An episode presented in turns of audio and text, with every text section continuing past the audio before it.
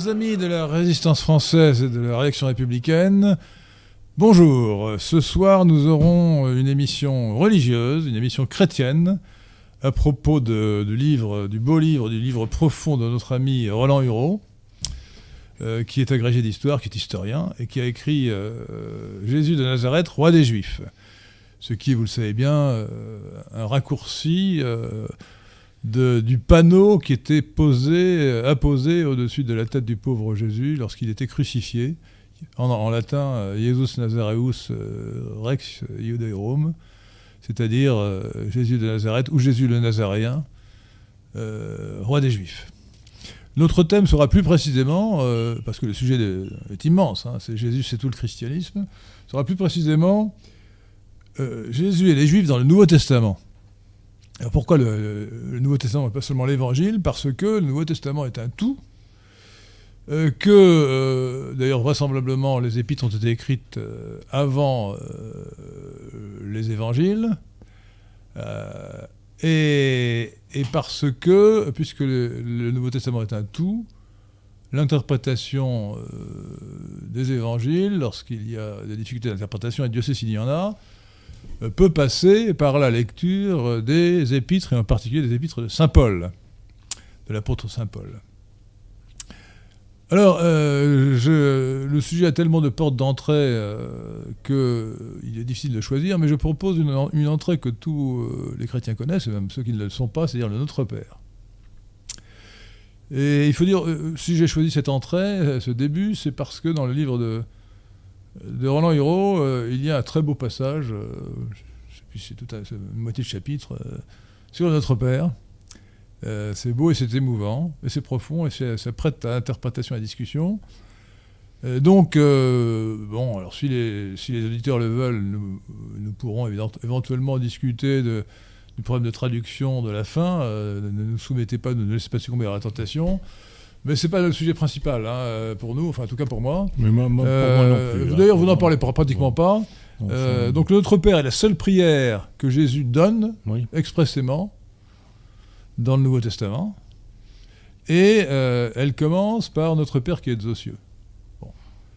Alors, j'aimerais, j'aimerais que vous commentassiez l'expression Notre Père qui est aux cieux, et ensuite je vous donnerai euh, un avis sur cette euh, expression. D'abord, d'après les les évangiles, la, la- la prière quotidienne de Jésus, euh, qui était très importante dans sa vie, ce sont les psaumes de David, comme, comme tous les juifs pieux. Et hum, il est probable que sur la croix, il a récité les, les psaumes, puisque la fameuse interpellation euh, Eli Eli Sabachthani, qui est de Lama la- Sabachthani. Lama Sabachthani, oui, qui est de l'araméen, qui n'est pas de l'hébreu, euh, était, euh, ça fait partie du psaume 20, c'est le début du psaume 22, hein, et donc euh, euh, il était certainement très très familier, comme d'ailleurs, ça, ça étonne beaucoup, beaucoup de juifs, mais dans, mono- dans, dans les monastères euh, chrétiens, on récite toutes les semaines les 50 psaumes du psautier, hein, en, en petits, en petits morceaux Les psaumes attribués à David. hein. selon les heures. Il y en a la moitié qui sont attribués à, à David, les autres euh, pas. Alors, dans les prières de, du Testament juif, que nous appelons l'Ancien Testament, euh, il n'y a pas de référence à Dieu comme Père. Comme père. Et donc, euh, c'est déjà une originalité du, du, du pater, du- de la prière du, du Notre Père, que, que, que Dieu soit appelé euh, Notre Père. Euh, C'est un.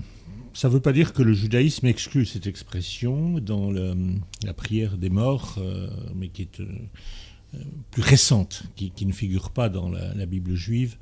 Euh, Dieu est appelé Père, Ça- mais c'est très exceptionnel dans la Non, mais tradition juive. c'est le judaïsme actuel, Oui. Donc ça n'a rien à voir avec notre Ah, sujet. Oui, bien Ça sûr, bien sûr, bien sûr. Non, mais je vous signale qu'il n'y a pas une exclusion de principe, quoi. Alors pour ce qui est, alors que chez les musulmans, il y a une exclusion de principe euh, radicale à l'idée de appeler père euh, euh, pour le, le Dieu, Dieu, le Dieu unique.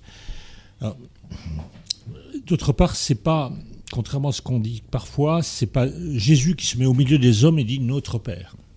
Il dit vous, vous dites notre Père. C'est-à-dire que c'est une prière collective, mais c'est la collectivité des hommes. Et lui se réfère très souvent à son Père, mais pas tout à fait sur le même plan. puisque dans, cette injonction de réciter le, la prière du Notre Père, il, ne s'inclut pas. Il, il ne s'inclut pas. Il s'exclut pas, mais il ne s'inclut pas pour le reste, euh, je n'ai pas dit des choses aussi originales que vous semblez le dire, mais en fait, il y a deux parties, c'est bien connu. Une partie de louange, où ce sont des expressions qu'on trouve tout de même dans euh, la liturgie, tout beaucoup de liturgie, y compris la liturgie juive, que votre règne arrive, euh, que votre nom soit sanctifié, etc. Que, votre nom soit sanctifié, on dit, ça c'était assez Pardonnez-moi, mais il n'est peut-être pas inutile de, rappeler, parce que vous savez, il y a beaucoup de mécréants aujourd'hui en France, donc il faut peut-être leur rappeler le texte de notre Père. Moi, je vais le réciter dans la formule ancienne, si vous permettez la formule de la, Saint-Pie V, euh, sous le contrôle de Maurice Seclin. Euh, notre Père qui êtes aux cieux, que votre nom soit sanctifié, que votre règne arrive, que votre volonté soit faite sur la terre comme au ciel. Donnez-nous aujourd'hui notre pain de chaque jour. Pardonnez nos offenses comme nous pardonnons à ceux qui nous ont offensés. Et ne nous laissez pas succomber à la tentation.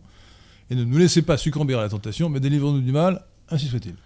Voilà, ça c'est la version qui a été légèrement modifiée, dans, euh, en français du moins. Euh, deux fois modifiée. Euh, dans la messe de Dite de Paul VI qui a été intronisée en 1969. Et deux, deux, fois modifiée en, une génération, ce qui me paraît un petit peu excessif. au, au, passage d'ailleurs, nous avions dit que nous n'en parlerions pas, mais rapidement, dans, dans, le, dans, le, dans la TOB, traduction économique de la Bible que je ne conseille pas, mais que j'ai prise avec moi. Mmh parce que j'ai, dans les différentes versions de la Bible que j'ai, c'est la seule qui est euh, soit séparée de l'Ancien Testament, donc elle est plus maniable.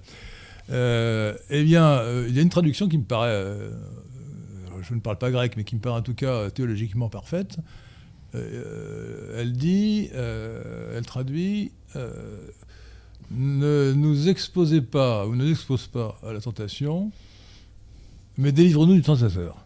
Alors qu'au lieu de dire des du mal, c'est le, tentateur, c'est Satan personnifié, comme appelé le tentateur. Oui. je trouve ça une très, belle traduction. Mais, bon, je ne voudrais pas épiloguer sur le sujet. il faut, en tout cas, ça évite, ça évite, à mon avis, toute, ambiguïté. Il ne faut pas s'y attarder, mais euh, personnellement, je n'entre pas dans ce genre de débat parce que pour un catholique, euh, la norme, c'est euh, la vulgate, c'est-à-dire la traduction de la Bible par Saint Jérôme. Et là, c'est très clair, Nenos inducas in tentationem ne nous induit pas dans la tentation.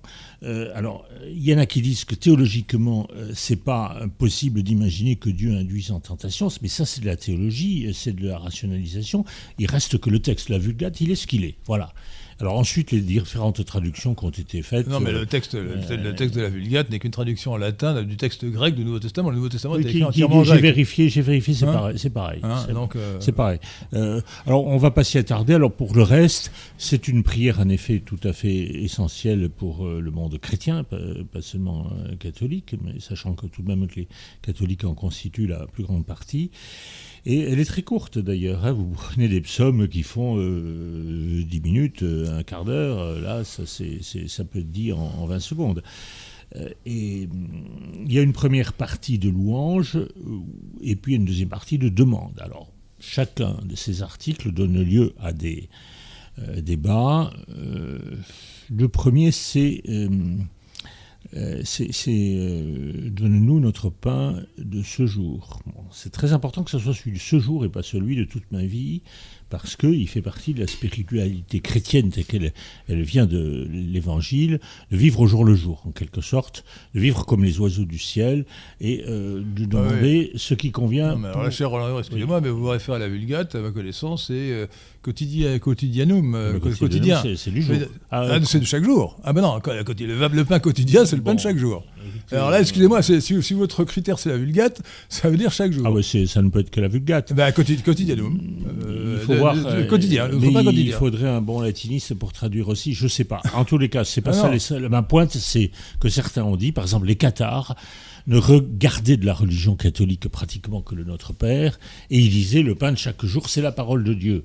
Il est hors de question que ça soit une activité vulgaire, euh, comme le fait de, manger ou de boire à, sa faim et à sa soif. le Qatar, les cathares étaient de vilains hérétiques. Bien sûr, bien sûr, euh, qui, qui, croyaient que le que, que, que le corps avait été créé par le diable et que, Et- ce- oui, oui. et que Mais- l'homme a été créé par Dieu, enfermé dans le corps par Satan. Il y a des chrétiens puristes aussi qui refusent une demande aussi vulgaire que de demander euh, euh, son pain quotidien. Euh, et, Bah, c'est écrit. on en aurait- Alors, un bon chrétien ne doit pas refuser ce qui est Non, écrit mais on dans, peut la, dire, dans la Bible. si on peut dire en tout que le- le Nouveau Testament. On peut dire que le pain est une allégorie Ah oui. de la nourriture, et, d'ailleurs, avec l'Eucharistie, euh, l'Évangile prête à cette interprétation. Ah bah, mais, euh, évidemment, mais attends, euh, ah non, non, non, non, non c'est pas une allergie de l'Eucharistie. C'est, en France, c'est une allergie du besoin alimentaire qu'on a. Bon, si on mange la eh noix coco, ça remplace le pain. Je suis hein. d'accord avec vous. Non, mais ne contredisez pas ce que je veux réfuter. Donc, en réalité, c'est une prière très, qui s'enracine dans le quotidien des hommes. Voilà, c'est ce que je voulais dire. Et je ne crois pas qu'on puisse s'étendre davantage, Ah, si, si, sauf si, à ah, vous allez voir. le sujet de l'émission. Euh, oui. Ah non, non, c'est dans le sujet de l'émission, vous allez voir, vous allez voir, non, on peut dire des choses. Euh, le, le point important, c'est vous le dites, vous dites fort bien, c'est que Dieu n'est pas qualifié de père dans euh, l'Ancien Testament. Que vous Non. appelez testament juif, ce qui me paraît discutable, puisque le Nouveau Testament est aussi bien un testament juif que l'Ancien. Bon. c'est juste. Donc, quand vous dites le testament juif, c'est tout le testament, l'Ancien et le Nouveau sont, sont juifs. Euh, alors, bon, je fais une petite parenthèse, tout ce qu'on peut dire à la grande rigueur, d'abord, c'est vrai qu'il est écrit en. Le Nouveau Testament est écrit en, grec et pas du tout en, en araméen ou en hébreu. Euh, mais il a été écrit par des juifs, sauf peut-être Luc et Marc, on ne sait pas très bien. Bah, Saint Luc, euh, peut-être, euh, on ne sait pas s'il est. Alors, il y a un grand débat. euh, si, on sait pas s'il est- Saint-Luc, si. Saint-Marc, on sait pas. non, pardon, c'est Saint-Luc. On ne sait Ah, pas Saint Luc exactement. Lucas, c'est un nom grec. hein. qu'il soit Ouais, juif, on sait mais- pas. Bon, Saint Marc, c'est presque certain qu'il est, Oui, il est même probablement. Il est cité dans les actes des apôtres. De famille sacerdotale. Voilà, oui. bon, d'accord. Donc, donc il y a un, maximum un, Saint-Luc peut-être qui n'est pas, bon, négligeable, Saint-Luc, qu'il a écrit des actes des apôtres aussi, non seulement l'évangile de Saint-Luc. Bien sûr. Mais bon, peu importe, c'est quand même, on peut dire globalement que le Nouveau Testament, ne serait-ce que parce qu'il raconte, ce qu'il décrit, c'est un testament juif aussi. Bon. Alors, je, je reviens, je reviens à la question. euh, donc, vous avez Enfin, bien je, pardonnez-moi, je tire cette expression, c'est le général de Gaulle, dans la fameuse conférence de presse sur les Juifs, qui avait été si contestée, euh, qui, euh, euh, parce qu'il connaissait bien le monde juif et sa, sa susceptibilité, avait dit le testament juif au lieu de dire le Nouveau Testament. C'est de là que je le L'Ancien Testament, on tire. veut dire l'Ancien Testament. Mais ça n'empêchait pas que ce- le reste de sa déclaration Ouais, mais- de 1967 avait été extrêmement contesté. Je ferme la parenthèse parce que ça Alors, je rappelle aux auditeurs de, de Radio Courtois qu'en Mais c'est- 1967, c'était après la guerre. euh, je sais plus Ouais. quelle guerre le- Est-ce que la guerre des trois jours, la guerre du Kippour, je ne sais plus très bien. Enfin, oui, bon. oui. Euh, de Gaulle avait fait un discours qui était très mal reçu par certains, notamment Raymond Aron, euh, où il disait, il parlait du peuple juif fier, sûr, fier de lui et dominateur. Voilà. Et, et alors le testament, alors, mais cela dit, quand il parle du testament juif, de Gaulle n'était pas un père de l'Église ni un docteur de l'Église. Mais ça peut vouloir dire le testament de la religion juive. Ça ça, ça, ça veut pas dire que, que, qu'il a pas été, que les autres n'ont pas été écrits par les juifs. Je suis tout à fait d'accord avec vous. Le Sauf, sauf Saint-Luc. hein. Peut-être Saint-Luc. Non, pas, peut-être Saint-Luc. Peut-être Saint-Luc, oui. Bon, non, donc, euh, bon, euh, donc, alors revenons à notre sujet. euh, donc, moi, moi, je m'attache surtout à la première, euh, première expression, notre père, qui est, notre père qui est aux cieux. Vous dites, vous dites fort justement dans votre livre, je rappelle, votre livre, c'est donc euh, Jésus de Nazareth, euh, roi des Juifs, livre, ne réagissez pas sous le compliment, mais livre profond, qui traite avec, pas toujours, pas toujours sans, sans pouvoir être critiqué, parce que vous vous risquez à des hypothèses, parfois Ouais. à mes yeux. Euh, Vous me direz lesquels. oh, pff, Oui. cer- certaines sont secondaires, mais bon, par exemple, vous imaginez que. je, je- je dis ça pour euh, détendre un peu la discussion, mais vous, vous imaginez que Jésus parlait, euh, parlait beaucoup de langues. Euh, on en sait strictement. C'est une hypothèse gratuite, ça. hein. Euh, franchement, on n'en sait strictement rien. Écoutez, euh, Hein c'est un détail, c'est un détail, non, mais- c'est- dans- sur le plan de sa nature humaine, vous avez une théologie facile qui, qui consiste à dire c'est un homme ordinaire comme tout Ah le non, monde. non, mais- il avait une nature divine qui lui a inspiré tout le reste. c'est un homme exceptionnel. C'est un homme exceptionnel, donc il était surdoué, ce que nous appelons un surdoué. Et les surdoués, ils apprennent toutes les langues. C'était un génie, c'était pas un surdoué, c'était un génie. Mais, euh, Surdoué est un terme banal, c'était un génie au point de vue humain, En tous les cas, euh, je me rappelle des bonnes sœurs, une bonne sœur que j'avais vue qui, euh, un peu progressiste, qui joignait les mains en disant Ah, notre Seigneur ne savait sûrement pas le latin. Mais bien sûr qu'il savait le latin. Il a passé toute son enfance avec des soldats romains qui, qui tournaient autour. Il les a écoutés. Vous avez le- l'empereur Frédéric II qui était également un génie, comme vous dites. Euh, Frédéric II, le, pas le prussien, le, le- le germanophones. Il a passé toute sa jeunesse assez abandonné à lui-même dans le port de, dans, dans, le port de Palerme. Euh, comme Jésus était en Galilée, Galilée des Nations, euh, à 14 ans, il savait toutes les langues de la Méditerranée. C'est ce, que vous dites. moi, je vois, c'est une hypothèse qui me paraît vraiment hardie. ce qui est sûr, c'est qu'il parlait araméen, que c'était même sa langue maternelle, pour, une bonne, pour, la bonne raison, pour la bonne raison que l'hébreu était une langue morte à l'époque du Christ. C'était une langue sacrée, mais c'était une langue morte. Une langue liturgique, oui. Langue liturgique, langue sacrée, mais langue morte. Euh, peut-être d'ailleurs depuis le, le, 5e siècle, puisque le livre d'Esdras, euh, qui date de vers 450 avant Jésus-Christ, du temps d'Artaxerxès, est écrit en partie en araméen. Donc, et donc, il parlait. Donc, l'araméen était sa langue. Et d'ailleurs, il y a une preuve de cela. D'abord, dans, dans, dans, les évangiles, je crois que souvent, on parle araméen. Crois qu'il n'y a quasiment rien en hébreu, hein. tout est en araméen, euh, lorsque ce n'est pas du grec. Euh, et, et, puis surtout, il y a une preuve qui m'a déchirante. Vous, l'avez cité. Euh, le, récit de la passion dans les quatre évangiles est bouleversant. Et le plus bouleversant peut-être, c'est ce cri de, du Christ qui, qui, dit Eli, Eli, lama sabachthani, mon Dieu, mon Dieu, pourquoi m'as-tu abandonné? C'est en araméen. C'est une citation du psaume, mais en araméen. Euh, ce qui veut dire que quand il priait, euh, il récitait les psaumes en araméen et pas, et pas, en hébreu. Alors, ce sont des langues très proches, hein, mais très proches, mais distinctes. Hein. Oui, je sais pas si c'est proche comme l'italien et le français, mais enfin, ce sont des langues différentes. Je crois que c'est plus proche que ça encore. Euh, non, non, je ne crois pas que ce soit plus proche. Non, non parce que l'hébreu est une forme de canadien et l'araméen est une langue différente. Non, non, je ne pense pas que ce soit plus proche. C'est sûr. Bon, donc, il, donc sa langue maternelle était l'araméen. Deuxièmement. Entre parler, comprendre et qui comprenait. J'ai peut-être un peu abusé en disant qu'il parlait, mais qu'il comprenait. Non, c'est important. Écoutez, tous les papes du XXe siècle, à part le pape François, parlaient une dizaine de langues. Mais c'est pas le sujet. Une dizaine de langues. Mais ça ne veut pas dire qu'il était moins doué qu'eux et, moins intelligent qu'eux. Mais il n'avait pas de raison de le faire. Pardon Il n'avait pas de raison de le faire. L'Orient, c'est ça, tout le monde. Euh, aller dans un souk en Orient, tout le monde, on parle toutes les langues. Non, non, non. Euh, non, non on parlait le grec. Le grec était la lingua franca à l'époque, tout le monde parlait. Enfin, les gens non, le parlaient latin, grec. Le latin et d'ailleurs, pas du tout, le latin c'était la langue administrative. En dehors de l'administration de l'armée, on ne parlait pas latin. Euh, on parlait grec, c'était la langue de tout l'Orient. la langue de culture de tout l'Orient. Et d'ailleurs, on peut penser que je ne suis pas sûr que euh, Christ parla latin, mais je pense euh, certain qu'il parla, euh, qu'il parla grec, parce que dans le dialogue avec Pilate, c'est déjà pas mal. et ça pouvait difficilement avoir lieu en araméen. Je ne pense pas que Pilate ait appris l'araméen, ça paraît vraisemblable. Donc, donc le dialogue avait lieu en grec vraisemblablement.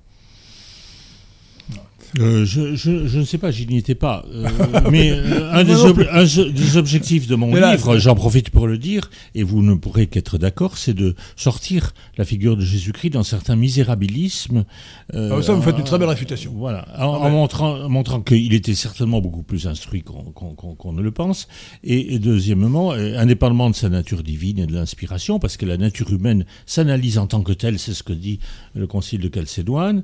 Et deuxièmement, bon, il est était descendant de David. Enfin, tout le monde le considérait comme un descendant de David. Personne ne proteste quand on dit fils de David, fils de David. Non, non, ce, qui est, très important, c'est que vous faites justice dans votre beau livre, mmh. Jésus le, de Nazareth, chez Roland Hureau, vous faites euh, justice de toutes ces, débilités misérabilistes à propos du Christ. C'était un mmh. génie, et donc effectivement, euh, pas mmh. du tout un malheureux, ignorant. Euh. et, alors, ce qui est très important aussi, parce que ça fait aussi justice, mais ça, vous me direz que le concile de Chalcédoine l'avait fait avant vous. de, de Qui l'avait fait? Bah, il a, euh, du, monophysisme ou du monothélisme. C'est-à-dire que euh, on voit très bien que si Jésus est Dieu, il est aussi vraiment homme. Il, il, a vraiment ça, et ça vous le montrez bien avec une grande sensibilité. Il est vraiment homme. Et ça, et ça c'est votre livre, ne serait-ce que pour cela, euh, mérite d'être d'être lu attentivement. J'ai voulu illustrer le dogme de l'incarnation euh, dans sa plénitude et en particulier en insérant, vous avez rappelé justement que je suis euh, historien de, formation, en insérant l'histoire de Jésus dans l'histoire politique de son temps euh, où j'ai découvert en fait beaucoup de choses. Enfin, il y a une Alors, il a vécu, il, a vécu sauf dans ses premières années, sous le règne de Tibère, le successeur d'Auguste. Hein. Ben, Auguste puis Tibère, oui. Voilà. Alors, et Hérode Antipas toute sa vie en Galilée, parce que la gestion de la Galilée était sous-traitée un tétrarque. Un, tétrarque, Hérode Antipas, le fils du grand Hérode, un homme et, qui est celui et, Hérode Antipas, euh, il, commence à régner sur la Galilée au moment où Jésus revient euh, d'Égypte. Et il ne le quitte pas, il ne se quitte pas jusqu'à... Alors expliquons euh, peut-être aux gens qui ne seraient pas familiers de la géographie de la Palestine à l'époque, c'est que, grossièrement, vous le verrez le plan d'ailleurs à la Mhm. fin du livre, il y a trois, trois régions. Au sud, euh, la Judée, l'ancien euh, Oui. royaume de Juda, euh, capitale Jérusalem. Euh, tout au nord, la Galilée. Et entre les deux, la Samarie. La Samarie, c'est l'ancien royaume d'Israël. Et, et on lui a donné le nom de Samarie d'après le, le nom de sa capitale, parce que, mais en fait, c'était à l'origine le royaume d'Israël. Après la, la scission qui a suivi, en théorie, le, le règne de Mhm. Salomon. Bon. Donc, euh, mais la Samarie, euh, peuplée donc des Samaritains, euh, était spéciale parce que le- les Samaritains n'étaient pas considérés comme juifs par les juifs. Et Oui. c'est eux- ils se considéraient eux-mêmes comme les vrais juifs.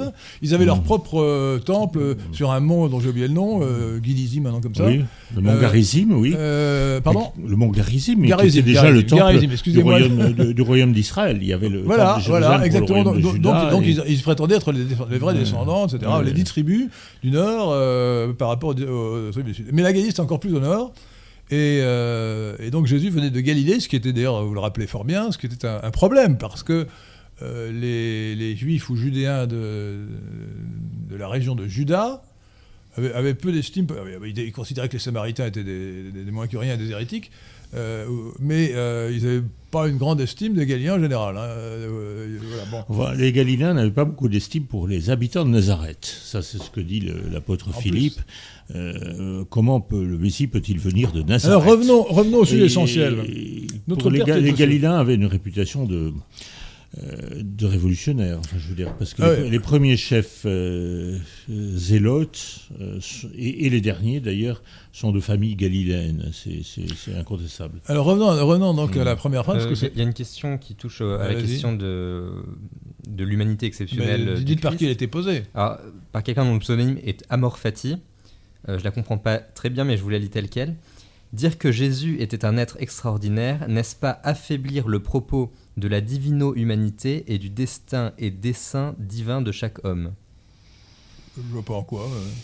Écoutez, Je Euh, je, je- pour ne pas y revenir, parce que c'est euh, une problématique euh, fondamentale, je rappelle ce que dit le Concile de Chalcédoine. Jésus-Christ est à la fois vrai Dieu et vrai homme, ce qui veut dire euh, sans, sans séparation, ce qui veut dire que ce n'est pas deux personnes différentes, comme le croyaient certains gnostiques, hein, euh, mais sans confusion. C'est-à-dire sans confusion, euh, il n'y a pas de confusion entre les deux natures. Alors vous me direz comment ça peut être sans C'est séparation un mystère. sans confusion, c'est un mystère parmi d'autres, Euh, mais ça permet, ça autorise, comme d'ailleurs l'a dit Marcel Gaucher, un des philosophes les plus éminents de notre temps, il y voit la racine euh, de la rationalité occidentale, c'est-à-dire que ce qui s'applique à la personne de Jésus s'applique à tout, à tout l'univers. C'est-à-dire qu'il y a à la fois, mais euh, sans confusion, sans confusion, l'action de la providence, mais aussi des déterminations que la science peut découvrir. Euh, c'est- c'est- c'est- je ferme la parenthèse parce que euh, on va pas. euh, Bon, là, d'accord. Je, alors, je, oui, je reviens sur notre Père qui est aux cieux parce que, euh, vous l'avez bien dit, euh, dans l'Ancien Testament, euh, la Bible hébraïque, si vous préférez, euh, bien que ce soit Hmm. Partiel, puisqu'il y a dans l'Ancien Testament chrétien des, des, livres dits deutérocanoniques qui ne sont pas en hébreu, euh, dans la Bible hébraïque ou dans l'Ancien Testament, le Dieu n'est pas Dieu ou Yahvé n'est pas qualifié de père. Et comment pourrait-il l'être? Parce que euh, la notion d'alliance dans l'Ancien Testament euh, est une, un traité synalagmatique entre le peuple hébraïque, ou le peuple hébreu et Yahvé. Euh, le- les Hébreux s'engagent à servir exclusivement Yahvé. Et en contrepartie, euh, Yahvé s'engage à les protéger, à les défendre et à les- leur assurer la victoire contre les autres peuples. Euh, on ne passe pas une alliance avec son père. Hein. Pourquoi pas Qu'est-ce C'est que- incompatible. Euh, c'est euh, En tout cas, c'est- en tout c'est cas, des spéculations auxquelles euh, je ne vois pas aucune positivité. Vous pouvez dire, je ne vois pas très bien pourquoi vous diriez que. euh, vous insistez beaucoup sur le Notre Père. J'ai consacré une page sur 550 hein, quand même au Notre Père. Donc ça ne me paraît pas quelque chose de tout à fait essentiel. Et, Alors je vais vous dire pourquoi j'y oui. attache de l'importance. Parce qu'à Oui. mon avis, le- l'expression Notre Père qui est aux cieux, euh, qui n'est pas d'origine dans l'Ancien Testament, elle vient de la tradition indo-européenne. Euh, Dieu Père, ça correspond, Dieu le Père, ça correspond en latin à euh, Jupiter. en, grec à Zeus Pater. Et vous trouvez dans les Védas Dios Pitar, Dieu le Père. Sachant que d'ailleurs, l'expression Dieu, Théos en, grec, Deus en latin, Dieu en français, ça vient d'une racine, donc Diaos, qui veut dire le ciel. Le ciel. Donc Dieu le Père qui est aux cieux, c'est typiquement non juif d'origine et typiquement d'origine indo-européenne.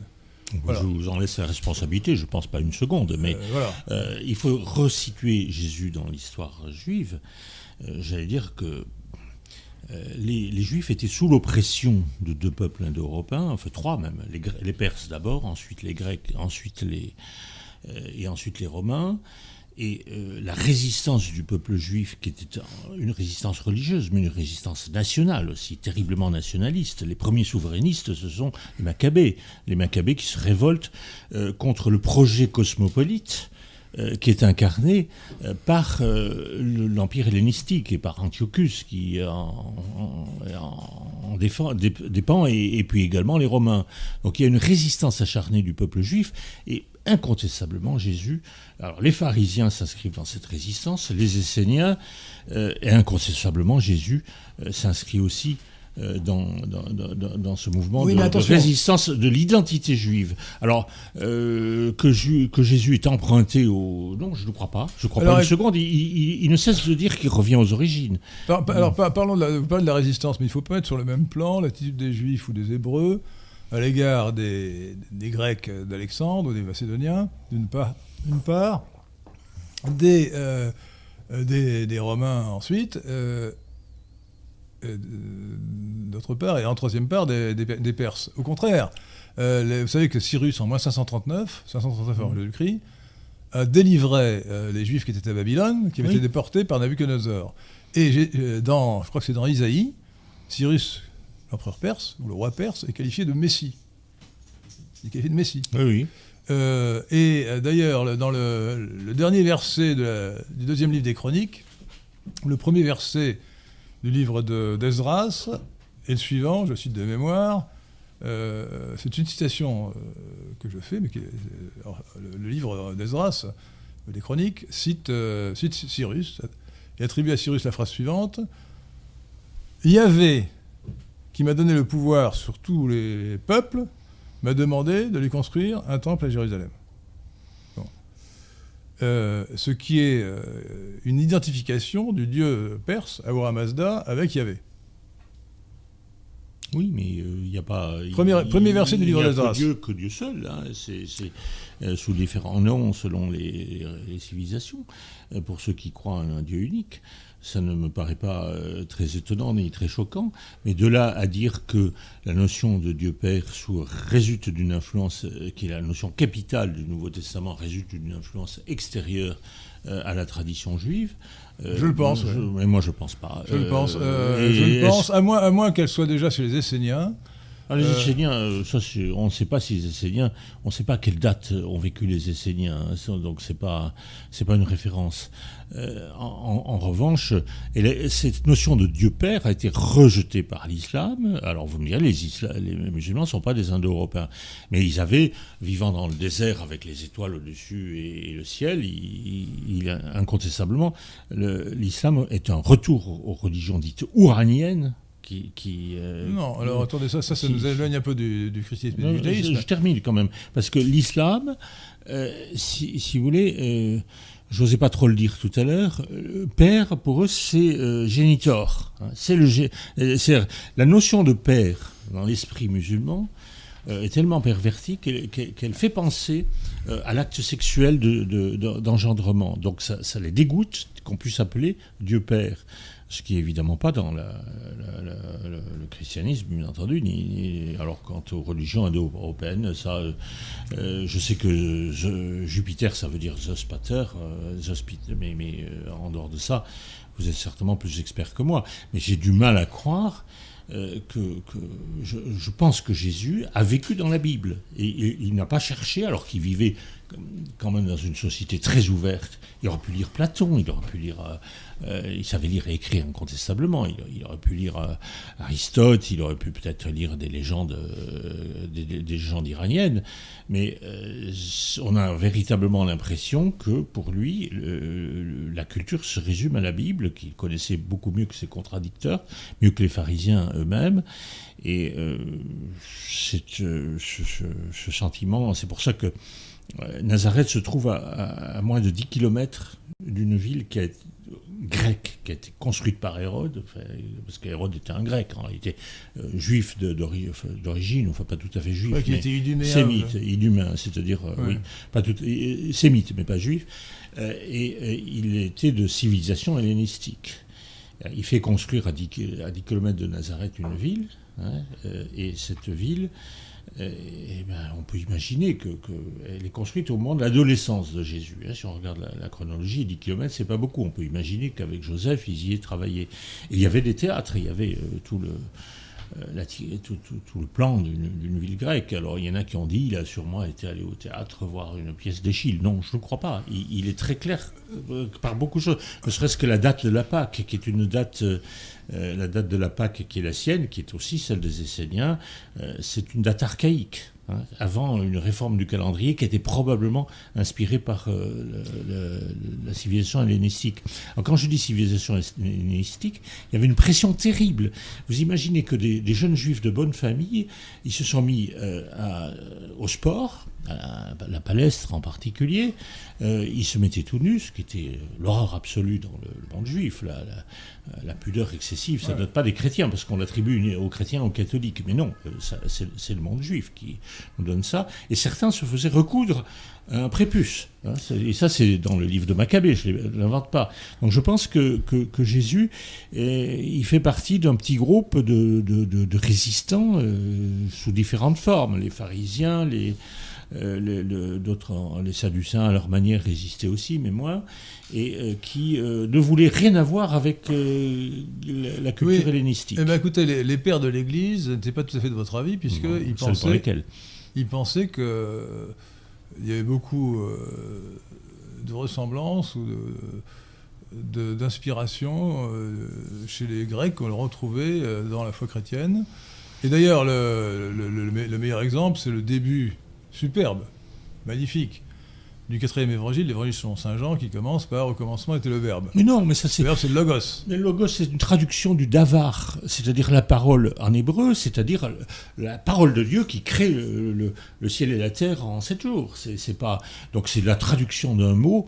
Euh, en grec, il n'y avait pas d'autre mot que logos. Ne, ne, doit pas nous inclure, inciter à penser que Saint Jean est un adepte de la philosophie grecque. C'est juste. Bah, une écoutez, traduction. écoutez, euh, je ne suis pas le premier à le dire. non, mais je, sais, je, pense que la plupart des les exégètes ont considéré comme évident qu'il y avait là une aspiration de, la philosophie grecque, que commencement était le logos.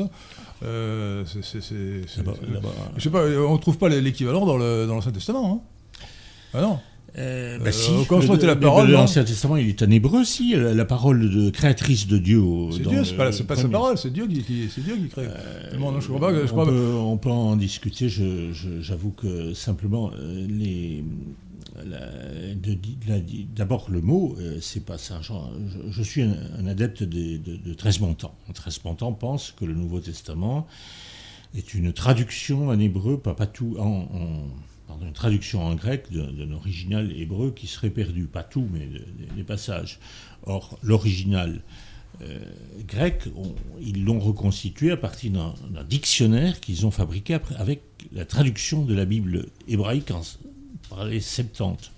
Vous savez que la Bible, euh, la Bible hébraïque, euh, avant le Christ, euh, il y a un roi d'Égypte, Ptolémée, je, ne sais combien, qui a ordonné, pour savoir à quoi ça ressemblait, qui ne savait pas l'hébreu, qu'on la traduise en, en, grec.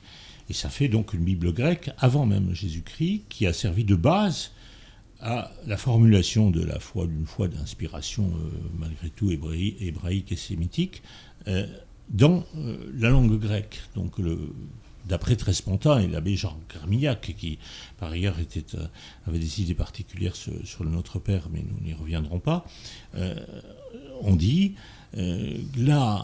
le vocabulaire du Nouveau Testament, il se trouve dans la traduction des Septante. Ah, bien sûr. Et, donc, on le trouve traduit presque mot à mot dans les, les évangiles. Enfin, bon. Écoutez, moi, très longtemps, très longtemps n'est pas de ma paroisse. Moi, je, je me rappelle, il y a, il y a longtemps, parce qu'il est mort maintenant, mais moi, il, y a 20, il y a 20 ans, un débat avec lui à Radio Courtoisie. Euh, j'avais d'abord démontré, c'est un peu hors de notre sujet, qu'il soutenait des thèses complètement hérétiques. Hein. Il niait le péché originel, par exemple, etc. Bon. Ah, ça, c'est une euh, autre affaire. Oui. Euh, et alors, je ne crois pas un seul mot, un seul instant, que son analyse euh, de, la Bible, enfin du Nouveau Testament plutôt, soit, soit valable. Hypothèse, c'est purement gratuit. On n'a pas un seul manuscrit qui indique que, la Bible est, que le Nouveau Testament était écrit autrement qu'en grec. On ne connaît que le grec. D'ailleurs, si c'était écrit. D'ailleurs, je dirais même un argument assez évident.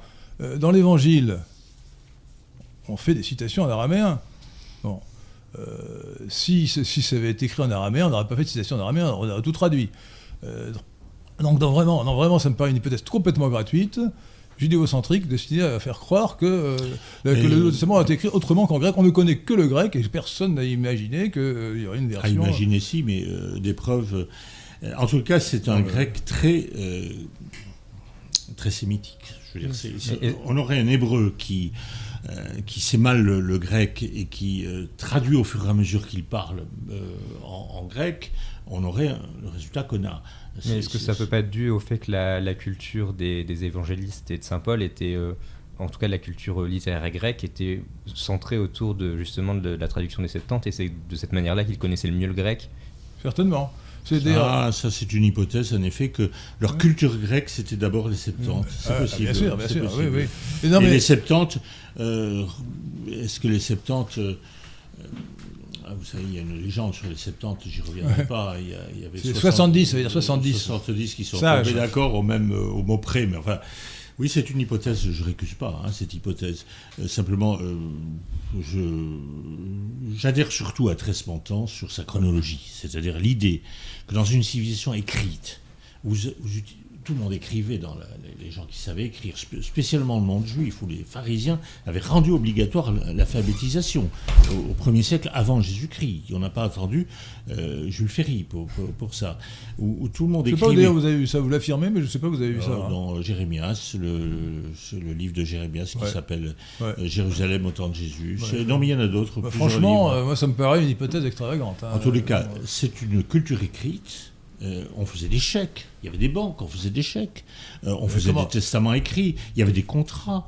Euh, comment y avait-il des banques si l'intérêt, le prêt intérêt était interdit? Je ah, pense bah, que le terme de banque est un, terme chronique. C'est hein. relisez la parabole des talents. Oui, Jésus dit, ou plutôt c'est le maître de maison qui dit à son serviteur qui n'a pas voulu vrai, je euh, faire fructifier, qui a dit tu avais qu'à le mettre à la banque et tu aurais eu au moins un euh, intérêt. Bon voilà, c'est. Je dis pas un intérêt, ça devait rapporter. Donc il devait y avoir une autre formule, comme au Moyen Âge quand l'intérêt était, interdit en théorie, on pratiquait des formules plus élaborées. Oui. Bah, écoutez, ça je. Bon, en tout cas, euh, mais il y avait, il y avait une vie écrite. Ce qui est vrai, ce qui est, vrai. C'est pas du tout l'Arabie au, l'Arabie au temps de Mahomet où personne ne savait lire. Ce qui, ce qui est vrai, ce qui est vrai, c'est que le Nouveau Testament est écrit uniquement en grec et que l'hypothèse qu'il y aurait une version euh, dans une autre langue euh, sémitique, éventuellement araméen ou hébreu, est gratuite et ne repose sur rien de sérieux. La deuxième chose, c'est que même une partie de l'Ancien Testament est écrite en grec pour les chrétiens. Les, livres deutérocanoniques, il y en a euh, sept, je crois, sept, au moins sept ou neuf. Peut-être pas sept, mais quelques-uns, oui. Oh, plusieurs, oui. entre parenthèses, d'ailleurs, ce qui est amusant, c'est que les deux livres des Maccabées, hmm. qui racontent la révolte euh, des, Juifs contre, euh, hmm. contre les Séleucides, c'est-à-dire les, Gréco-Macédoniens, ils ne sont connus qu'en grec. C'est quand même paradoxal. Bah, parce qu'on a perdu l'origine. Bah, je sais pas. En tout, cas, en tout cas, les, révoltés juifs euh, contre l'oppression grecque, qui devait être effectivement être pénible et même atroce, sont écrits uniquement en grec et du coup ne sont pas retenus dans la Bible, euh, Bible hébraïque. Hein. Ils sont rejetés parce qu'ils ne sont écrits ni protestantes. Et d'ailleurs, ni, protestantes, parce que Luther, mais ça n'en sont pas moins des textes très intéressants. Euh, d'ailleurs, euh, ben, historiquement, parce que j'ai eu un regard d'historien d'abord sur ces textes-là. Et, alors, vous donnez d'ailleurs, je crois, les, dates dans votre livre, dans votre beau livre Jésus de Nazareth, roi des Juifs, Roland Hiro, vous dites bien que vous donnez les dates et euh, vous donnez les noms même des, des rois asmonéens, c'est-à-dire les, les dynasties des Maccabées, Hmm. et euh, ils sont rapi- rapidement ils prennent des noms grecs. Oui, oui, oui. C'est oui. au bout de deux Euh, générations, paf, ils sortent tous des noms Bien grecs. sûr, bien sûr. Alors, ils, ils il s'appelle Alexandre au lieu de, s'appeler Judas. ça, mon- oui. ça montre, si vous voulez, la différence niveau culturel entre l'hellénisme et le judaïsme de l'époque. C'était des gens primitifs, les juifs. hein. Euh, Mais oui, euh, mais les nationalistes juifs, des primitifs. euh, si tant est que vous considériez que la Bible et même l'Ancien Testament soient primitifs par rapport écoutez. à la culture. euh, Ah oui, ah oui, euh, complètement. il a eu une telle influence sur notre culture occidentale que disons que c'est une. Mais grâce au christianisme, hein, euh, grâce à la révolution chrétienne. oui, bien sûr, mais le, christianisme n'a rien à rajouter ma- ma- à l'Ancien Testament. Ah, ah bah, euh, pour moi complètement. Pour moi, c'est ma, nouveau. ma- ma- ma- ma thèse, ma thèse, c'est que euh, on, on projette sur l'Ancien Testament la grandeur du Nouveau.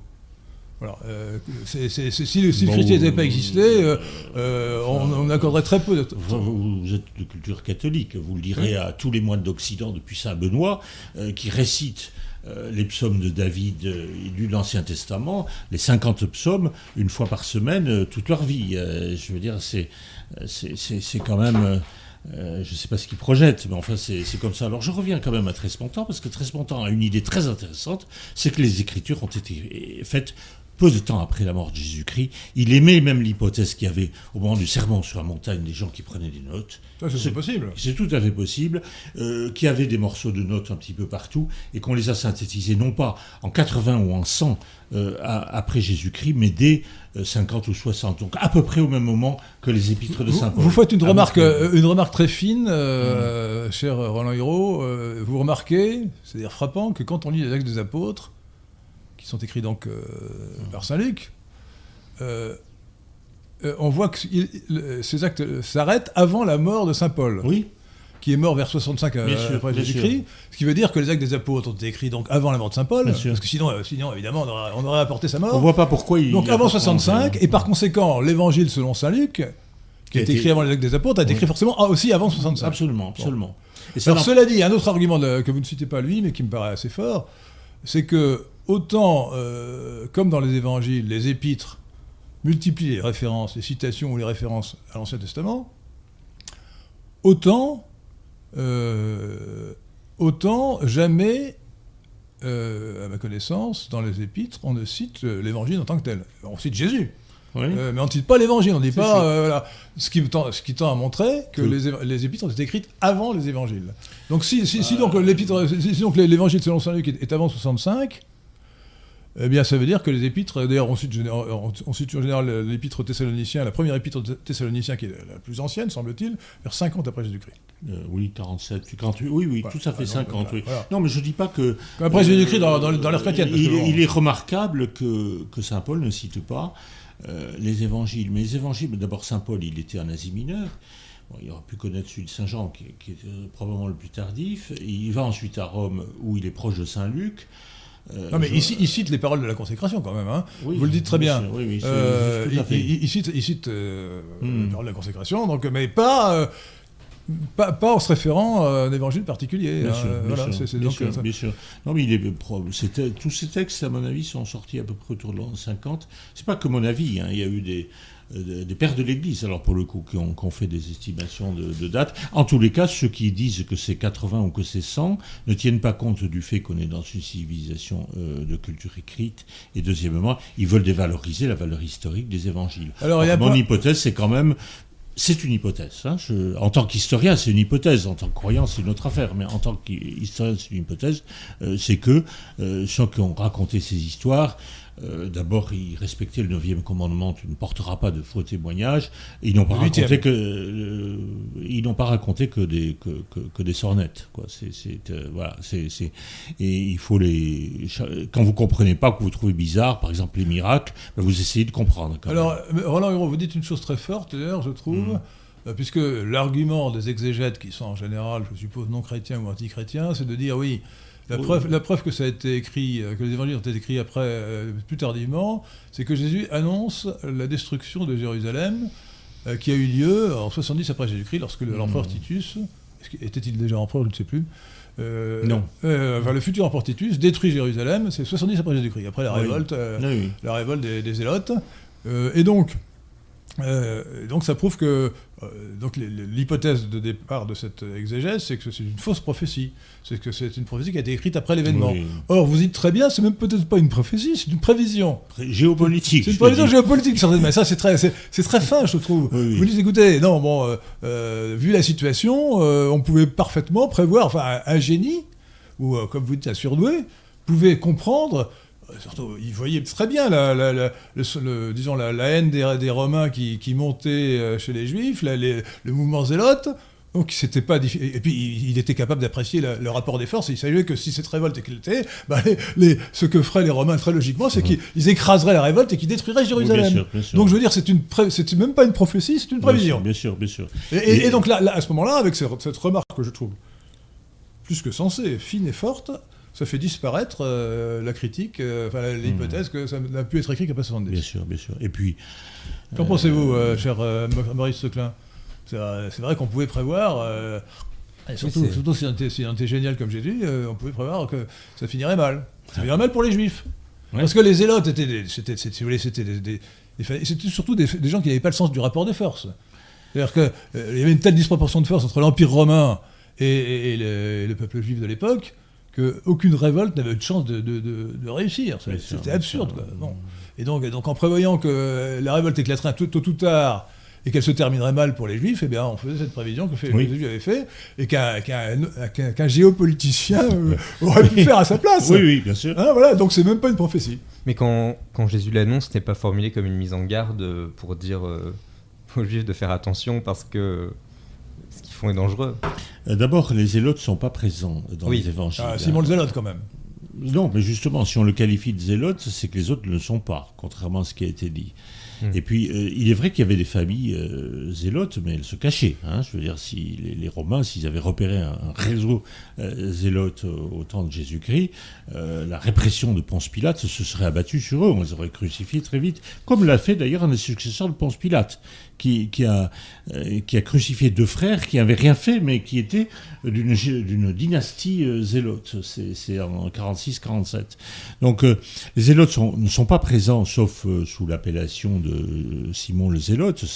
Et puis, mais c'est un milieu social assez, assez analogue, ce le, le milieu de, de Jésus et des apôtres galiléens et, des premiers zélotes, ou même euh, des dynasties zélotes auxquelles je fais référence, euh, ce sont euh, des, Galiléens aussi, ça, ça, se ressemble. Et puis, il reste que Jésus n'avait pas à avertir, il n'avait pas de zélotes en face de lui, il n'avait personne d'ailleurs qui attendait. Le, qui, attendait le, un messie politique. Hein, je mets en, je suis totalement contre cette idée que les Juifs n'ont pas accepté Jésus parce qu'ils avaient une idée du Messie, d'un Messie politique, et puis Jésus euh, ne prêchait pas la révolte. Donc euh, ça, c'est l'imagination. Je pense que s'il y a bien quelqu'un qui n'a pas du tout envie que le Messie arrive d'une révolte contre les Romains, c'était Caïphe, et c'était euh, les gens qui ont ordonné la, mort de Jésus du, du côté juif, c'est-à-dire essentiellement Caïphe. il y avait un arrangement euh, un arrangement de type colonial avec les Romains, euh, auquel il était très attaché, et il avait peur que cet arrangement soit remis en cause, non pas par Jésus lui-même, non pas par sa prédication, mais par tous les mouvements de foule qu'il y avait autour, qui risquaient d'attirer la répression romaine, euh, comme elle s'est manifestée 40 ans plus tard, 4 et 3, 7, Alors, j'aimerais que maintenant nous en arrivions à, Saint Jean-Baptiste, parce que mhm. s'il y a un juif éminent dans l'entourage de Jésus, c'est Saint Jean-Baptiste le précurseur. Et euh, j'ai lu intégralement euh, la première et la dernière ligne, euh, le Nouveau Testament cet été, et j'étais frappé, je dirais que ce n'est pas une découverte, hein, mais je sous-estimais l'importance de, Saint Jean-Baptiste dans le Nouveau Testament. Vous lui accordez toute la place qu'il mérite dans votre livre d'analyse, Jésus de Nazareth. Et donc, j'aimerais que vous nous disiez, vous résumiez ce que vous nous avez dit dans ce livre sur Saint Jean-Baptiste. Le précurseur. Je le prends comme euh, on le dit dans les évangiles. J'ai d'ailleurs fait un effort, euh, si vous voulez caractériser ce livre, mis à part de, réalisme historique, j'ai fait un effort pour ne rien oublier d'essentiel. J'ai lu et relu, même après avoir terminé, pour me dire voilà, tu n'as pas traité cet aspect, cet aspect. Alors, euh, globalement, je ne pouvais pas faire l'impasse sur. c'est pour ça qu'il faut lire, il faut lire ce livre, parce que même si on a lu intégralement les- le Nouveau Testament, euh, là, vous avez, je, je n'ose dire, euh, un texte explicatif, mais quand même, euh, si, Oui. une, mise, une mise en perspective de textes, des textes du Nouveau Testament, surtout des évangiles, euh, à propos de la personne de Jésus. C'est une figure très originale parce que j'ai pas connaissance dans l'histoire des religions que Bouddha, Mahomet ou d'autres, euh, et même Moïse, aient été accompagnés, précédés de très près euh, par un précurseur qui, et, par quelqu'un qui lui ressemble beaucoup, hein, qui, qui- lui ressemble beaucoup par sa prédication, par ce qu'il dit, bien qu'il y ait des nuances. Euh, c'est donc euh, cette, ce rapport entre Jésus et, et Jean le Baptiste. Moi, j'appelle Jean le Baptiste pour pas mettre saint, saint, saint tout- partout, mais enfin. Euh, Moi, je préfère dire Saint Jean-Baptiste, qui est la formule traditionnelle, qui, oui, plus- oui, bien sûr. Oui. qui montre plus de considération à ce grand Ah, saint. moi, je ne manque aucune euh, considération. Vous savez, la simplicité romaine, c'est quand même que elle n'est pas n'est pas injurieuse. Il reste que euh, c'est original. Mahomet a personne qui, qui l'ait précédé, euh, et puis euh, les autres non plus, à ma connaissance, si tant est qu'ils existaient, parce que Bouddha et Zarathustra, quand même beaucoup de. de- Ah non, non, non. Écoutez, les, non, les les- premiers textes sont postérieurs de 500 ans. hein. Les premiers Non, textes, non. alors que Jésus, c'est 50 ans. C'est même pas 50 ans, c'est 30 ans. Il y a à aucune ra- honnêtement, c'est un autre sujet, mais il n'y a aucune raison de douter de l'historicité, ni de Mahomet, ni de Jésus, euh, ni Ah, de Mahomet, Bouddha, non, ni de euh, Zoroastre. Mahomet, euh, il n'y a aucun doute que Mahomet a existé. Ça. Même, mais en revanche, pour Bouddha, vous savez, Non, non, je crois que. il aurait vécu en. Enfin, on- 500 c'est- avant Jésus-Christ. C'est notre sujet, oui, mais il y a les premiers textes. Bon, ça, a- ça, c'est- ça sort du sujet. hein. c'est mille ans après, hein, les premiers textes. Ensuite, c'est. Non, excusez-moi, c'est pas vrai. Les inscriptions d'Ashoka, c'est de 250 avant Jésus-Christ. Euh, Et son inscription sur les. Non, non, ça, non, ça- ce Alors n'est pour pas ce vrai. qui est de, écoutez, Saint Jean-Baptiste. Saint Jean-Baptiste, oui. Alors il y a une différence quand même. Ils sont petits cousins, ils sont pas cousins, ils sont petits cousins puisque si on en croit les évangiles qui disent que. Saint-Luc. euh, pardon. que c'est Saint-Luc. hein. Saint Luc, oui. Saint-Luc. Saint Luc. Euh, que Marie est, est cousine de, de, de- de la mère Élisabeth. d'Élisabeth. Et alors, Jean le Baptiste est le fils d'un prêtre, Zacharie, et un prêtre du, de premier rang, hein, puisqu'il assure son tour de garde. euh, on, voit que c'est un personnage important dans la, caste sacerdotale. Euh, c'est plus qu'un lévite, c'est-à-dire c'est un descendant d'Aaron, hein, pas seulement un descendant de, Lévi. Et euh, il est donc très élevé, alors que Jésus n'est pas prêtre. Ça fait une grosse différence. Euh, c'est Pardonnez-moi d'ajouter un détail qui est pour expliquer c'est que Jésus euh, appartient à la tribu. Vous savez que. Il y avait 12 tribus en Israël, 10 qui Mm. avaient disparu déjà. Il restait, il restait deux tribus, euh, la tribu de Judas et la tribu de Lévi. Et Benjamin. Benjamin était, était Oui, aussi. oui. Bon, peut-être à trois. Donc, en tout, en tout cas, Jésus appartenait à la tribu. Jésus appartenait à la tribu de Judas, alors que pour être prêtre, il fallait appartenir à la tribu de Lévi. Euh, oui, absolument, absolument.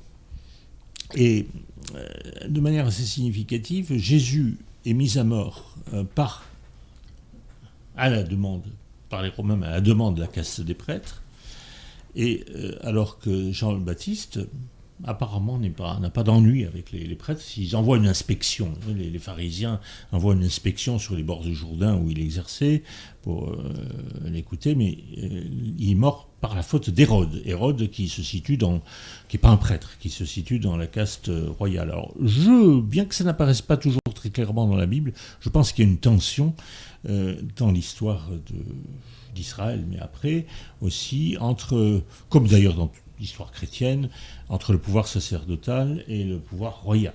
hein, pouvoir royal. Donc, euh, euh, cette tension. euh, Si vous en parlez à propos des Maccabées, oui, justement. moi j'en parle, mais. Oui, oui, oui. euh, ah oui, enfin, alors au moment des Maccabées, euh, oui, oui, bien oui, sûr, non, euh. Parce que les Maccabées sont euh, des rois prêtres, ce qui choquait. Ce qui choquait. Parce que euh, les, les rois ne devaient pas venir de la du Je voudrais faire un, sacerdotale. rap- un rappel de l'Ancien Testament. euh, Mm. Le premier roi des Juifs, selon l'Ancien Testament, c'est euh, Saül. Oui. Et euh, je crois que c'est, attendez, je ne vais pas dire des bêtises, c'est Samuel, le prophète Samuel, qui l'intronise, c'est bien ça hein? Et, Oui. et qui lui tape sur les doigts quand il se permet d'agir en dehors de son rôle essentiellement militaire de roi.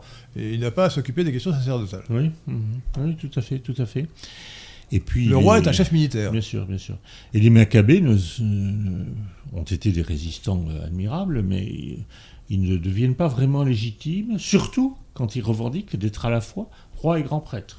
ils, usurpent la fonction de grand prêtre. Absolument, absolument. Et c'est là que apparaît euh, les mouvements de résistance, comme les pharisiens, euh, qui n'acceptent pas, euh, qui non seulement résistance aux occupants grecs et romains, mais aussi résistance aux Maccabées. Un point essentiel qu'il faut à ce propos mmh.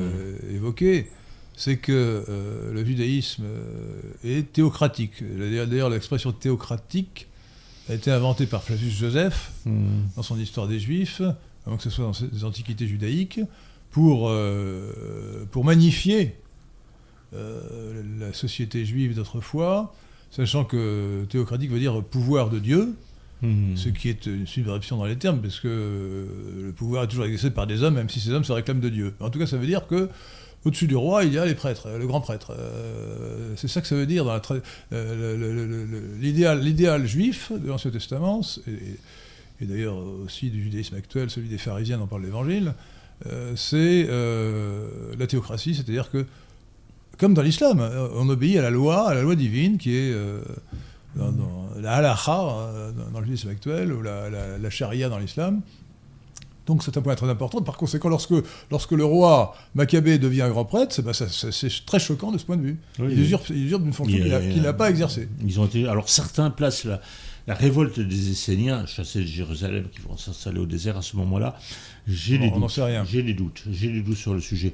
Mais en fait, c'est un, objet de débat aussi. Alors, sur, justement, vous parlez des Esséniens. Euh, sur Saint Jean-Baptiste, est-ce que vous voulez qu'on. Alors, euh, moi, allez-y. c'est Un des arguments qui sont opposé. Euh, je ne crois pas du tout à la théorie que Jésus ait été un Essénien, c'est Renan qui, dit ça. Euh, les Esséniens, c'est pas du tout la même doctrine que Jésus. Euh, les pharisiens sont des laxistes à côté des Esséniens pour ce qui est de l'application non seulement de la loi de Moïse, mais de tous les commandements ultérieurs, parce que Jésus accepte euh, intégralement la loi de Moïse, mais à la différence des pharisiens, n'accepte pas tous les commandements qui ont été rajoutés ensuite et qui ne sont pas euh, dans la Bible. Comme les Sadducéens d'ailleurs. Mais les Esséniens, eux, acceptent tous ces commandements qui sont parfois vétilleux, et donc euh, ils n'ont pas du tout la même mentalité que, Jésus. Alors cette euh, légende comme, selon laquelle Jésus serait allé euh, chez les Esséniens, ou serait proche des Esséniens, que j'ai encore vu récemment, et le, on dit aussi qu'il y aurait un quartier essénien à Jérusalem, et que, parce qu'il y a un grand mystère, les Esséniens, personne n'en parle. Bon, les Zélotes, il y a une petite vague allusion, mais les Esséniens, aucun mot dans les quatre évangiles sur les Esséniens. Alors certains vous disent c'est parce qu'ils étaient trop proches. Non, mais les disciples de Saint Jean-Baptiste étaient au moins aussi proches. Et on en parle tout le temps. Alors je vous réponds sur ce sujet. Je vais vous expliquer. Euh, ce qui n'est pas original. Euh, quand on lit euh, l'évangile, en particulier le premier, l'évangile selon Saint Matthieu, on est frappé du fait que le, Saint Matthieu fait de Saint Jean-Baptiste le portrait robot d'un Essénien. Premièrement, il vit dans le dénuement et dans le désert, il, se il mange des sauterelles et du miel sauvage, il s'habille avec des poils de chameau. Deuxièmement, il pratique le baptême. Le baptême est une innovation des Esséniens. Hmm. Troisièmement, vous l'avez dit très bien, il respecte strictement euh, la, loi, la loi mosaïque. Euh, quatrièmement, il attend la venue imminente du Messie. Et cinquièmement, euh, il dès le début de, l'évangile, euh, selon saint Matthieu, donc au début des quatre évangiles, il dénonce comme des engences de vipères les Sadducéens et les pharisiens. Alors, euh, à l'époque du Christ, selon Flavius Joseph, selon vous le citez aussi, selon Pline l'Ancien et, et, surtout selon euh, Philon d'Alexandrie, il y avait trois sectes. Secte étant un terme de l'histoire des religions qui est neutre, pas dire la secte du temple solaire d'aujourd'hui. Alors, euh, la quatrième dont vous allez parler, c'est les Zélotes, mais les Zélotes ne sont pas vraiment une secte, c'est un mouvement politique issu des, issu des pharisiens qui a choisi le, combat contre mmh. l'occupant romain. Euh, et donc, euh, si, si Saint Jean-Baptiste, qui n'était sûrement pas zélote d'ailleurs, n'est ni pharisien ni sadducéen, il faut bien par élimination, si je puis dire, qu'il soit essénien. et donc, et donc je ne dis pas que les disciples de, de Saint Jean-Baptiste étaient tous les esséniens, mais moi, il me paraît clair, je, veux dire, Renan l'a dit, mais beaucoup d'autres aussi. Hein, on n'est pas de, de l'Église. Non, je parle d'histoire. Hein. Là, il ne s'agit pas de, dogme. Euh, et donc, euh, le fait que, ça, que Saint Jean-Baptiste soit essénien, qui était remarqué, ou, la conclusion qu'on a tirée, Ernest Renan au XIXe siècle, mais beaucoup d'autres ensuite, me paraît difficile à contester quand on, quand on lit l'évangile sans, sans préjugé. Euh, et, donc, par conséquent, quand on dit que les, on ne parle pas des Esséniens. pas. Attends, mais je, continue. Quand on dit qu'on parle des Esséniens, qu'on ne parle pas des Esséniens dans, dans, dans, le Nouveau Testament, pour une bonne raison, c'est que le terme d'Essénien est appliqué de l'extérieur à, ce, euh, à ce mouvement. Euh, dans les manuscrits de Qumran, si je me rappelle bien, il se, il se qualifie même de fils de l'Alliance ou de fils de la vérité, ou de fils de la lumière, je ne sais plus très bien, fils de l'Alliance plutôt. Et donc, quand on, dit qu'on ne parle pas des Esséniens, quand on dit qu'on ne parle pas des Esséniens dans l'évangile, mais si, ce sont les disciples de Jean. Non, mais on, parle des disciples de Jean qui sont des Esséniens. Un, sous-ensemble des Esséniens ne sont pas tous les Esséniens, mais un sous-ensemble des Esséniens. Euh, je, ne crois pas une seconde, pour la bonne raison, pour plusieurs raisons. D'abord, les Esséniens vivaient en communauté de type monastique, euh, avec des règles très strictes. Ensuite, ils mangeaient au moins du pain parce qu'ils avaient un rite qui ressemblait à l'Eucharistie. Euh, et, euh, alors que euh, Jean-Baptiste ne mange que des nourritures, dans sa, son ne mange que des nourritures animales. Alors ça fait référence à un passage d'Isaïe où on dit que le Messie ne mangera que des, nourritures animales, du miel et puis des insectes. Euh, et, ça, ça le distingue très profondément des Esséniens qui avaient un rite autour du, pain et qui passaient leur temps. On peut imaginer qu'ils passaient son temps à des ablutions, alors que les, Esséniens passaient leur temps à se faire des ablutions toute la journée, hein, d'après les textes qu'on a. Euh, on n'est pas du tout sûr que les Esséniens euh, ne soient pas euh, des judéo-chrétiens. Euh, on n'est pas sûr qu'ils aient précédé le Christ. J'ai demandé à plusieurs reprises à des spécialistes, parce qu'il y a des gens qui soutiennent le contraire, euh, des preuves, et là je me suis heurté à des colères, mais je me suis pas heurté à des arguments. Il n'y a, pas de colère à avoir. Mais non, mais non l'histoire des Esséniens, ça sert à rabaisser l'originalité du christianisme, à ramener euh, l'inconnu au connu, à ramener la spécificité. en quoi est-ce que c'est rabaisser le, christianisme de dire que ce qui est dit expressément dans l'Évangile, à savoir qu'il y a eu un précurseur qui était Saint Jean-Baptiste? Non, mais vous dites que. en, quoi, ça rabaisse le Christ? Mais ça, non, mais puis, bien sûr que non. Bah, mais que le précepteur, que le précurseur ait été membre d'une secte qui s'appelait les Esséniens, ou un groupe, tout ce que vous voulez, qui avait anticipé euh, le régime monastique que l'on croyait introduit par le christianisme, qui avait anticipé l'Eucharistie, qui avait anticipé le baptême. L'Eucharistie, je ne sais pas. non, non, je comprends pas ah, mais ils ont un rite qui ressemble beaucoup à. Non, le, baptême, c'est sûr. Le baptême, c'est sûr. Bah oui, mais le baptême, euh, il y a plusieurs. On ne sait pas. Personne aujourd'hui ne sait. Euh, quand on... la, grande référence, quand même, sur le sujet, c'est notamment André Dupont-Sommer. Qui mais c'est fini, c'est dépassé tout ça. Dupont-Sommer fait partie de tout, le courant de l'historiographie laïque euh, et euh, un petit peu anticlérical, euh, a, voulu, a, voulu mettre en, relief les Esséniens pour dire, après tout, Jésus n'était que Essénien, Jésus n'était que Essénien. Mais en, quoi, en quoi est-ce que ça, ça, le rabaisse plus que de dire Jésus le problème, c'est qu'il n'y a pas Jésus n'était qu'un juif de l'Ancien Testament. Il n'y a pas de fondement historique sérieux. Mais si, mais si. Parce que les Esséniens, comme je vous dis, ils s'affrontent essentiellement aux pharisiens et sur les sujets sur lesquels ils s'affrontent aux pharisiens, c'est-à-dire le caractère euh, vétilleux de leur euh, euh, observation de la loi, sur tous ces sujets-là, les Esséniens sont encore pires. Ils vont même jusqu'à contester ce que Jésus ne fait jamais, l'autorité du temple de Jérusalem. Il déteste, enfin il déteste, il déteste personne, mais il est en révolte contre les pratiques des pharisiens et des Esséniens qui occupent le temple de Jérusalem. Non, mais... Et, euh, et qui, qui mais il respecte le culte. Je, ne dis euh, pas. Renan, Renan, a dit effectivement. Mmh. Ernest Renan, donc le, grand savant, euh, le grand savant qui était un, prêtre défroqué ou un séminariste défroqué du 19e siècle, qui a écrit La vie de Jésus, n'était pas chrétien. Et il a dit le, le, christianisme est un essénisme qui a réussi. C'est une formule un peu je crois, crois pas qu'il le pensait vraiment, mais euh, dire qu'avant euh, qu'avant le Christ, il y a eu Saint Jean-Baptiste, non, mais c'est Comme il y a eu l'Ancien Testament, ça n'a rien de scandaleux ni d'hérétique. Et, et, ça ne, et, dire que Saint Jean-Baptiste lui-même était issu ah, du mouvement euh, mais en tout cas, ça n'est pas scandaleux. Si vous Ah, c'est pas scandaleux, bah, mais ça ne me paraît qu'une hypothèse fragile de dire que Saint Jean-Baptiste était un Essénien, était le vecteur entre les Esséniens et Jésus. Moi, moi je veux dire, quand je lis l'Évangile, ça me paraît absolument évident. Mais, mais parce que est-ce que vous avez lu les textes de Qumran, je vous signale qu'ils sont achetés, achetés le Pléiade qui s'appelle Je je écrit, intertestamentaire. Je, je, les ai lus attentivement. Euh, j'y vois une religion très différente du christianisme, pardonnez-moi, mais euh, ces textes sont loin d'être. Je, vous signale d'ailleurs, c'est un argument euh, secondaire, mais que je vous signale au passage, c'est que je crois que c'est dans l'épître de Saint Jude. Il y a une épître de Saint Jude, il me semble, où Saint Jude, je crois que c'est lui, se réfère au livre d'Enoch. Oui, mais le livre d'Enoch, c'est encore autre chose, oui. Non, c'est pas encore autre chose. Mais c'est pas un écrit essénien. Ah, Le- ça fait partie- Mais non, le livre d'Enoch fait partie du corpus essénien. Il est peut-être antérieur aux Esséniens, mais il fait partie du corpus essénien. On le connaît depuis 2000 ans, alors que les, les Hein écrits esséniens, euh, on, les a trouvés en 1948 dans, des grottes. Euh, oui, oui, on a trouvé des écrits, des écrits esséniens, mais, le livre d'Enoch, le livre d'Enoch, euh, donc. euh, Je vous donne mon point de vue. J'ai euh, du mal à. D'abord, aujourd'hui, euh, il y a eu une magnifique exposition à la Bibliothèque nationale euh, sur les Esséniens il y a environ 10 ans, euh, qui était très, très scientifique. Et euh, il y a beaucoup de choses. Il y a eu une théorie catholique sur les Esséniens, celle du Père de Vaux et de quelques autres. C'est déjà un monastère bénédictin, pratiquement.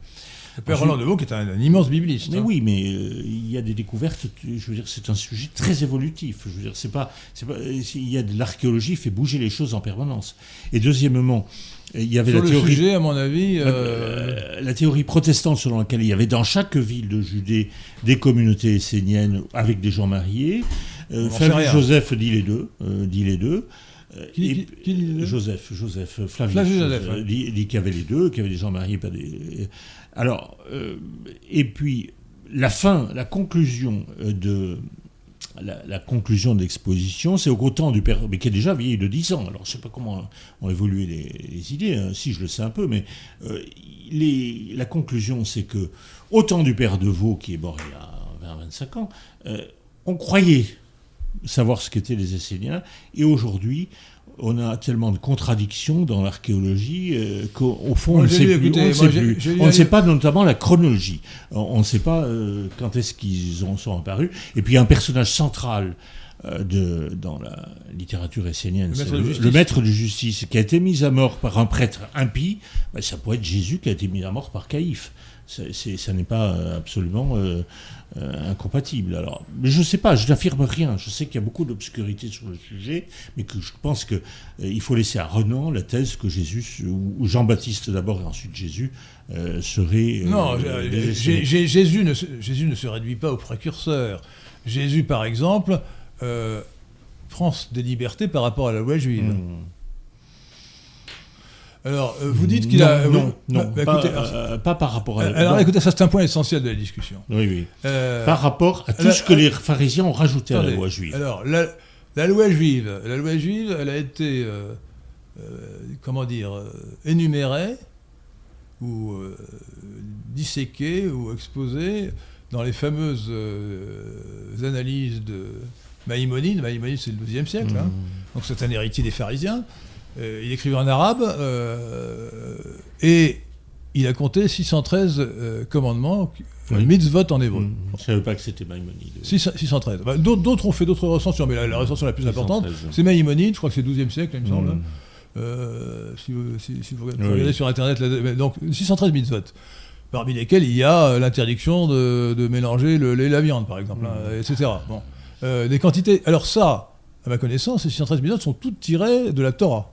Enfin, de la Torah. Oui. Euh, toutes tirées de, de- de la Bible hébraïque. Oui.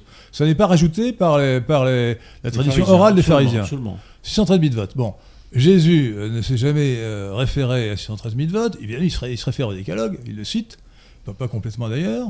Euh, et, et il prend, quand je dis qu'il prend des libertés, dans, dans, dans ses pensez à l'histoire de la femme adultère. Alors, Jésus condamne l'adultère, mais la loi juive, c'est la peine de mort pour les adultères. pour à condition qu'il y ait quelqu'un qui se sente digne de l'exécuter. Non, non. C'est ça ce qu'il dit. Euh, Mais personne ne se euh, présente. clair- clairement, clairement, Jésus estime clairement que euh, l'adultère ne mérite pas la mort. C'est Euh, pas, si- pas dit comme ça. Bah oui, mais il, ça que ça veut dire. écoutez. que personne n'a envie Non, non, mais attendez. euh, ne se sent comme, il, de- comme il ne veut pas dire expressément pour aller euh, expressément contre Ah, la loi juive, Vous interprétez. bah, je ne pense pas, je lis. Il ne dit pas euh, qu'il ne faut pas condamner à mort l'adultère, il prend euh, dire, un- euh, une démarche habile pour dire personne n'est en mesure de l'exécuter. Et il dit, il dit quand même, vous le citez, citez ce passage, je ne vous condamne pas. Je ne te condamne pas à la femme adultère. Bon. Donc, donc, donc, donc ça ne veut pas dire qu'il ne condamne pas l'adultère, ça veut dire qu'il ne, Oui. il, il- il réfute, ou il refuse d'appliquer ce qui revient au même, Non, mais euh, là, une, disposition euh, importante de la loi juive. Depuis, le, depuis le- la Genèse, pendant euh, les 1500 ans de l'Ancien Testament et, ensuite les 2000 années de christianisme, c'est là qu'il y a beaucoup de confusion, vous avez euh, comme en polyphonie, vous pouvez avoir deux, deux- deux lignes mélodiques parallèles qui, qui se superposent. Euh, vous avez une ligne de la loi dans sa dureté, une ligne de la miséricorde. Et ça, c'est déjà dans l'Ancien Testament. Le- la miséricorde est, présente à toutes les pages, au moins des, des prophètes. Peut- Peut-être pas. Est-ce que vous avez, est-ce que vous avez lu le même euh, Ancien Testament que moi? La miséricorde, je la cherche. hein. Ah ben, Attendez, vous- vous- non, parce que. je vous fais des non, citations. attendez, attendez, attendez. La miséricorde de Dieu pour les Juifs, oui. Oui. Ah ben, la miséricorde. mais général. pas- Mais, mais ça, ça, oui, la miséricorde de Dieu pour les Juifs, mais pas pour les autres hommes d'abord, hein, euh, euh, et pas pour les autres hommes dont, Mais il, Yahvé est censé demander l'extermination, euh, et surtout, euh, l'Ancien Testament ne prêche pas la charité euh, des uns pour les autres. hein. Bah, euh, c'est tu aimeras ton prochain comme toi-même. Ah, Euh, je veux dire, c'est l'Ancien Testament, Très pas bonne, nouveau. très bonne réflexion. Parce que c'est là qu'on voit que, alors je ne sais pas si le terme subvertir convient parce qu'il est plutôt péjoratif, mais pour moi, Jésus subvertit l'Ancien Testament ou la, la- la loi hébraïque euh, pour lui donner le sens chrétien que nous connaissons, nous avons hérité. Et c'est vrai en particulier pour cette, euh, cette formule, tu aimeras ton prochain comme toi-même.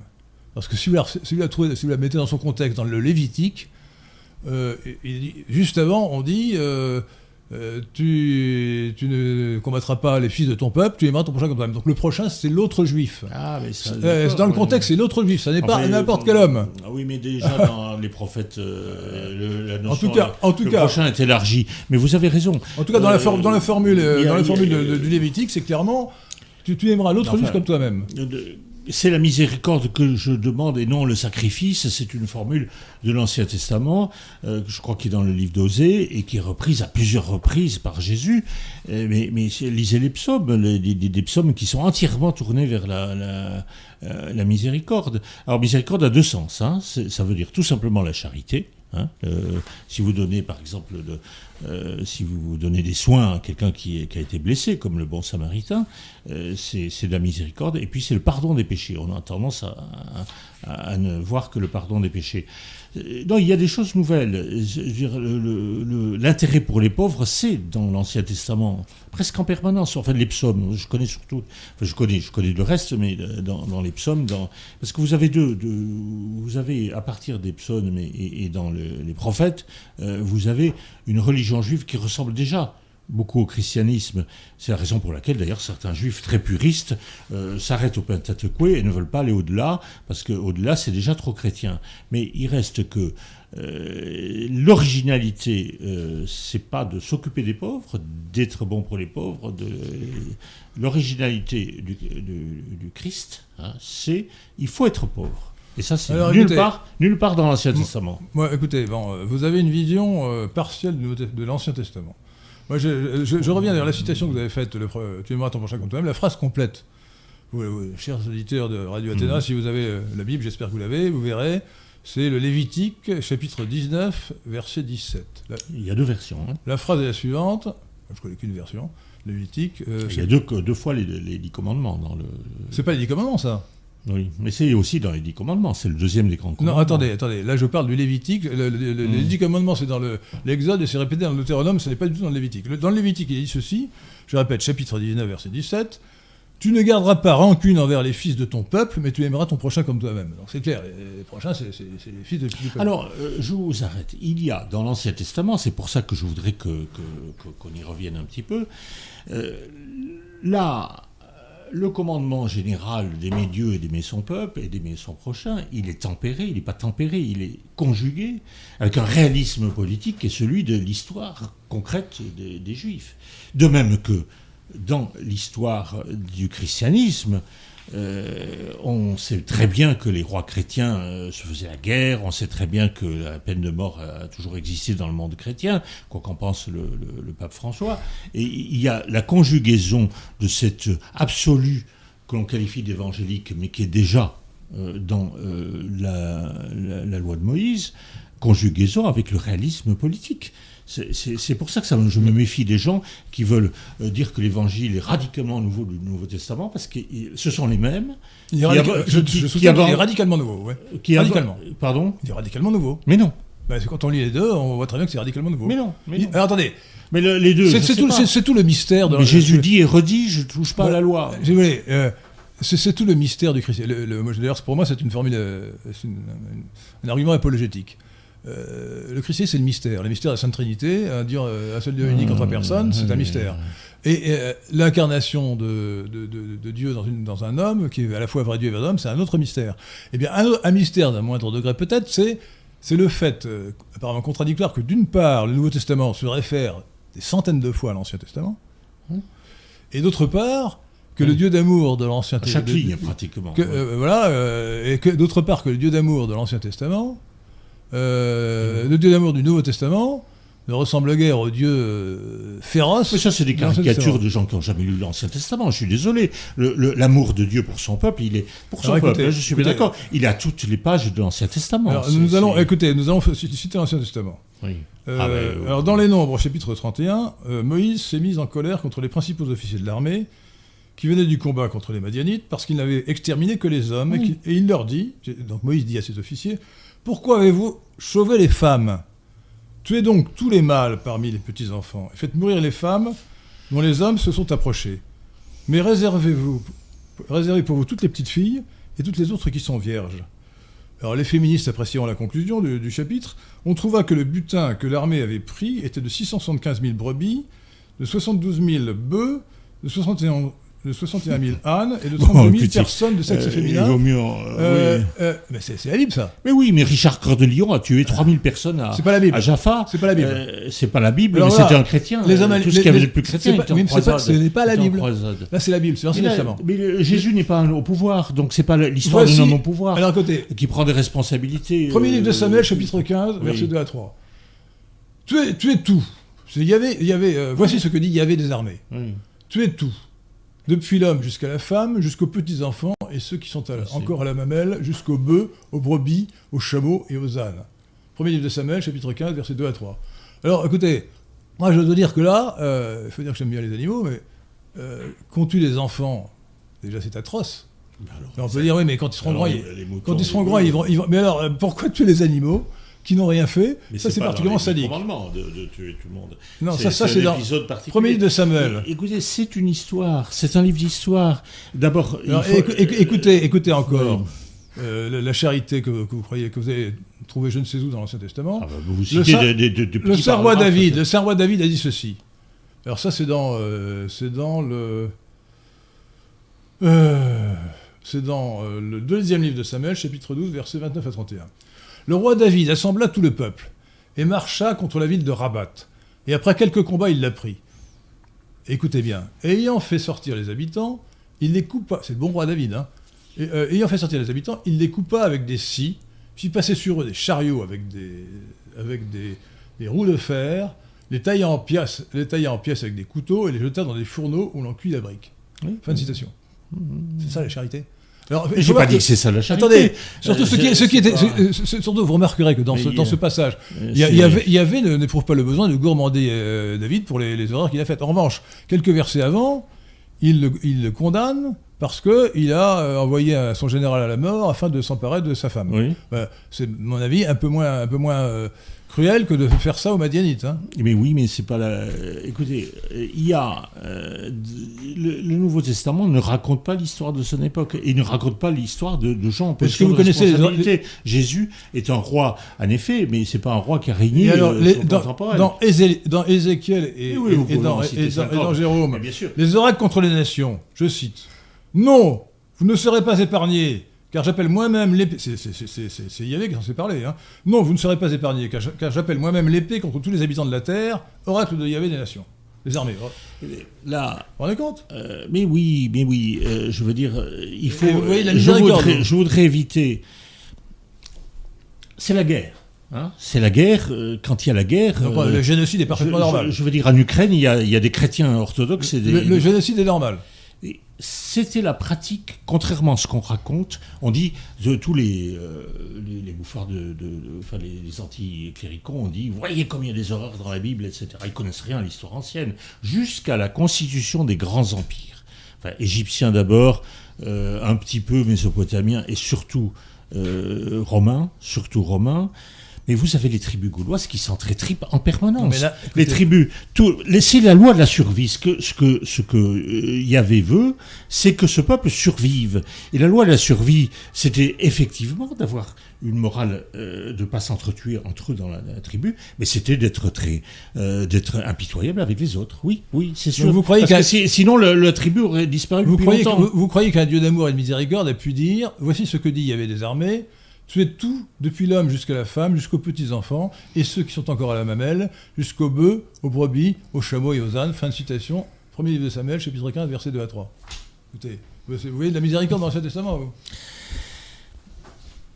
C'est une rupture complète, l'Ancien Nouveau Mais Testament. non, c'est à la fois un livre d'histoire, un, un livre de. de- Non, mais c'est Dieu qui est censé ordonner. On- parce que lorsque Moïse euh, prend euh, son, son- enfin Moïse, c'est quand même Moïse, prend sur, sur son propre bonnet, si je puis dire, le- l'extermination des enfants, c'est Moïse. Là, c'est Yahvé lui-même qui est censé ordonner l'extermination des enfants de la mamelle. Ben, moi, je dis. Euh, alors, euh, je, je- je crois que. Il n'y a pas que ça dans l'Ancien Testament. Vous prenez une, petite, une partie, vous relisez tous les prophètes, les prophètes qui n'étaient pas au pouvoir, et ils ne disent jamais ça. Et le livre des prophètes, c'est- les livres de prophètes, c'est le tiers de l'Ancien Testament. Regardez les psaumes, il n'en est pas. que- Mais- Il fait des, certains psaumes Mais attendez, attendez, attendez. Oui. Mais euh, Samuel et Saül, euh, je, pourrais Oui. noter les citations.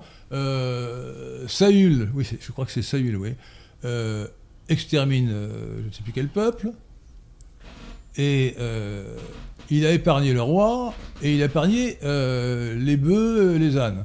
oui. Et le prophète Samuel, le prophète Samuel, euh, considère qu'il est indigne parce qu'il n'a pas exécuté strictement l'ordre de Yahvé qui voulait qu'il extermine Ouais, tous, les hommes. mais Ceux qui Samuel, Samuel, prophète Samuel. Ceux qui prétendent euh, qu'il y a une rupture complète entre, complète, euh, entre l'Ancien et le Nouveau Un Testament, contraste. euh, ce sont les mêmes qui disent, euh, qui dénoncent l'antisémitisme euh, juif, euh, chrétien, et qui disent que tout, depuis le Concile, tout le monde s'est arrangé, euh, tout, tout- tout s'est arrangé, euh, les chrétiens sont beaucoup plus gentils, euh, Jésus était un homme gentil, etc. Alors ce- ce- cette espèce de gentillesse de, de Jésus, c'est ce qui- que, que je C'est la déteste. charité, pas la gentillesse, mais la charité. Oui, mais la charité, il y a, y a une conception de Jésus, oui, mais quand il, euh, il couvre d'injures les, les, les pharisiens et les autorités publiques, mais couvre d'injures d'injures que, que- qui vous ferait poursuivre par les tribunaux, enfin, si, si vous, aujourd'hui, vous faisiez la même chose. Et, euh, Vengeance de vipère. non, mais vous pouvez citer, puisque vous avez une bonne citation. Engeance de vipère, sépulcre blanchi, etc. Enfin, euh, il, a, il y a- une violence verbale, il ne peut pas euh, faire une violence physique, pour des raisons qui méritent d'être étudiées. Enfin, il a quand même cassé, euh, fait un bâton pour chasser les, marchands du temple, mais je veux bien que admettre que ça soit ponctuel. Et puis, il a, ce qui est sûr, c'est que c'est un livre, l'Ancien Testament est un mélange de livres d'histoire et de livres de spiritualité, parce que les psaumes, le, livre d'Isaïe est quand même une très haute spiritualité. Bah, si vous prenez que les parties historiques, c'est sûr que euh, c'était toutes les archives du, du- du peuple juif. Mais si il faudrait être logique, il faudrait y mettre aussi toute l'histoire de la chrétienté depuis 2000, 2000 ans. On l'a pas consacré, mais Mais non, écoutez, euh, euh, il n'y a pas, y a pas de Bible, la Bible s'arrête. Il s'agit, il de l'Ancien Testament, c'est un livre considéré Oui. comme, saint, comme saint par les Juifs et ensuite par Jésus lui-même. Or, le fait est que, Oui. euh, le- tel que Yahvé se présente dans, dans l'Ancien Testament, il se présente le plus souvent comme un Dieu Non, pas cruel. le plus souvent. Ça, c'est inexact. Bah, écoutez, euh, moi, non, je- parce qu'on ne voit que ça. Et que mais- toute- mais- c'est comme un peu les Esséniens. Toute l'historiographie euh, antichrétienne et anticléricale qui règne depuis deux siècles euh, a fait un portrait euh, caricatural de, de- de- de l'Ancien Testament euh, et qui a euh, et, de même qu'aujourd'hui, vous avez les. je, ne récuse pas le Concile Vatican II, mais euh, vous avez des gens qui disent que euh, le Concile Vatican II c'est complètement nouveau, c'est une nouvelle figure de Jésus, etc. Non, je ne crois pas. Je pense qu'il faut inscrire le christianisme dans le réalisme historique. Et de même que l'Ancien Testament inscrit le judaïsme, les idéaux du judaïsme dans le réalisme historique, c'est-à-dire un peuple qui, si tuait pas tout le monde, c'était eux qui étaient tués après. hein. Et Napoléon, moi, d'ailleurs, Napoléon a, a- a eu le même réflexe quand il était en Terre Sainte. Euh, il avait 800 prisonniers, euh, 800 prisonniers qu'il avait fait. Euh, c'est la seule euh, horreur qu'ait faite euh, Napoléon. Il s'est dit, si je les relâche, je vais les retrouver en face, parce que j'ai pas l'endroit pour les garder. Euh, j'ai pas les moyens de les, nourrir. Si je relâche, je vais les retrouver en face. Donc, il a fait massacrer. il avait euh, gros sur la conscience parce qu'il y a des circonstances où on peut pas faire autre chose. Mais imaginez toutes ces tribus qui n'ont pas de prison, qui n'ont pas de. Euh, les tribus gauloises, c'était pareil. Les, attendez, je, je, je, vous répète les Grecs, entre Grecs. Mais non, mais attendez, vous, vous, vous, répondez à côté de l'objection. L'objection, c'est pas ça, c'est que euh, vous pourriez m'objecter ça à propos de David ou à propos de Moïse dans, les citations que j'ai mmh. faites. Mais euh, il y a d'autres citations où c'est Yahvé qui est censé ordonner la mise à mort des enfants innocents, euh, des enfants à la mamelle, et aussi des bœufs, des ânes, etc. dans plusieurs occurrences, dans l'Ancien Testament, on a ça. Bon, moi, je ne vois pas comment on peut interpréter ça sans dire. Alors écoutez, il y a, deux, il y a deux, grandes interprétations de ce profond, profond, mystère qui est le rapport entre l'Ancien et le Nouveau Testament. Il y a celle de Marcion, qui est un hérésiarque Marcion estimait que c'était un autre dieu qui avait fait l'Ancien Testament. et il, avait rebâti de manière complètement artificielle. Le, concile Vatican, enfin pas le concile, mais l'esprit du concile euh, s'est dépêché, enfin a, redécouvert un petit peu l'esprit de Marcion, hein, pardonnez-moi. Donc Marcion euh, rejette l'Ancien Testament et ne garde que le Nouveau. Et encore, il est obligé évidemment de réécrire le Nouveau Testament. Donc c'est tout à fait. Non seulement c'est hérétique, c'est un hérésiarque. Marcion, c'est deuxième siècle après Jésus-Christ, mais de plus. Euh, c'est absurde sur le plan, euh, je dirais, sur le plan, euh, comment dire, intellectuel, puisqu'il il, il, réécrit les, les, évangiles et les épîtres qui sont mmh. bourrés de citations dans l'Ancien Testament pour les éliminer. Ça n'a pas de sens. Bon. Mmh. Il y a l'interprétation inverse, qui est celle que vous avez adaptée, mais qui est celle, à mon avis, soutenue par des juifs non chrétiens qui s'efforcent d'embobiner les chrétiens pour leur faire dire non, l'Ancien Testament, c'est bien. Bon. Euh, et, c'est ah, ce qu'on appelle le continuisme. Il n'y aurait pas de rupture. Il n'y a pas de rupture, c'est sûr. Euh, mais il n'y a pas identification. Il y a une grande novation. D'ailleurs, ah, ben oui. Sinon, on se, demande, on se demande pourquoi Jésus serait venu. oui, oui mais pas dans le droit de la guerre. Dans, euh, bon.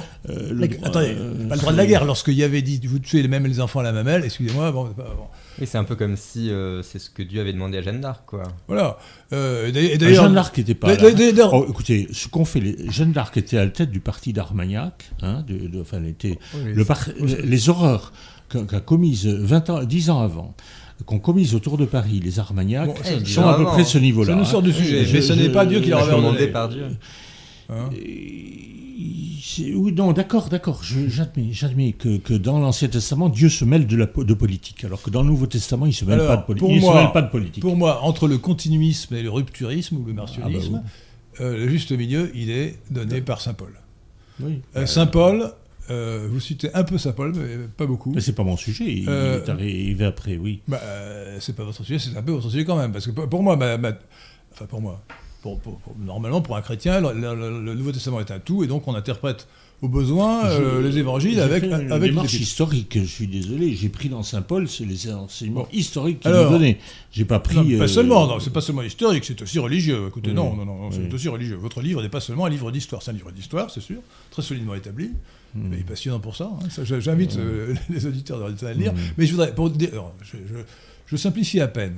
Donc il y a pour résoudre cette difficulté majeure de, du rapport entre l'Ancien Testament et le Nouveau Testament, continuité ou rupture, je dirais qu'il y a des continuistes et des rupturistes, et que euh, la bonne solution, si on accepte ce dogme, pour un chrétien, que, le Nouveau Testament est un tout, bah, et, qu'il est cohérent, il est donné, euh, par Saint Paul. Et vous citez Saint Paul, mais pas, un passage qui est pourtant très important qui aurait donné, à mon avis, la, solution au problème, qui donne la solution au problème, c'est le chapitre, le chapitre 3 de la deuxième, de deuxième épître aux Corinthiens. C'est là, là où il y a cette formule célèbre euh, la lettre tue et l'esprit donne la vie. La lettre tue et l'esprit donne la vie. Mm-hmm. Et saint Paul dit ceci euh, c'est Dieu c'est Dieu qui nous a donné, qui nous a rendu capables d'être ministres euh, d'une alliance nouvelle, non de la lettre, mais de l'esprit. Car la lettre tue et l'esprit donne la vie. Or, si le ministère de, la mort, gravé en lettres de pierre, euh, a été d'une gloire telle que les Israélites ne pouvaient lever le visage vers Moïse à cause de la gloire pourtant passagère de ce visage, ô combien le ministère de l'esprit ne, sera-t-il pas plus encore? Euh, Si en effet le ministère de la condamnation fut glorieux, combien le ministère de la justice ne le sera-t-il pas encore? Et ensuite il continue en disant euh, donc il, parle pour l'Ancien Testament du ministère de la, mort, du ministère de la condamnation. Et il ajoute euh, Ne faisons pas comme Moïse qui se mettait un voile sur le visage pour éviter que les Israélites ne voient la fin d'un éclat passager. Donc, donc si vous voulez. Euh, et d'ailleurs, une grande partie des épîtres de Saint Paul sont, consacrées justement à, expliquer aux, païens convertis au, christianisme ou aux juifs convertis au christianisme qu'il faut se débarrasser de la loi de Moïse. Ah bah oui, mais c'est, il, y a, des passages qui disent le contraire. Parce qu'elle est accomplie. Non, non, non, il a jamais dit Parce qu'elle est accomplie. Voilà. Euh, euh, mais, pas parce qu'elle est obsolète, parce qu'elle est accomplie. Ah, si, il y a les deux passages qui. Ah, je pensais que vous m'en parleriez. Il y a des passages qui donnent l'impression qu'elle est abolie et d'autres qui disent qu'elle est accomplie. Oui, mais c'est la même chose. Mais non, c'est pas la même chose. Ça veut dire que ça veut dire que les commandements, c'est une espèce de phase transitoire, c'est une, béquille pour des gens qui n'ont pas la grâce euh, selon Saint Paul. Et euh, par contre, quand vous avez la grâce et que vous aimez, mais quand vous aimez votre prochain, euh, il y a aussi Jésus, aussi bien que Saint Paul, qui disent, Jésus en, ils disent, toute la loi est contenue dans les deux premiers commandements. Et il est évident que si vous appliquez le premier, deuxième commandement, tu aimeras ton prochain comme toi-même, vous n'avez pas envie de tromper sa femme, c'est plus la peine d'écrire, tu ne commettras pas l'adultère, c'est plus vous n'avez pas envie de lui mentir, c'est pas la peine d'écrire, tu feras pas de faux témoignages, etc. Ce qui est tout à fait. Et Jésus reproche aux, pharisiens, euh, pardonnez-moi, elle est trop bête pour l'avoir compris. Euh, et, et d'autre part, ils, établissent. D'abord, ils ont rajouté.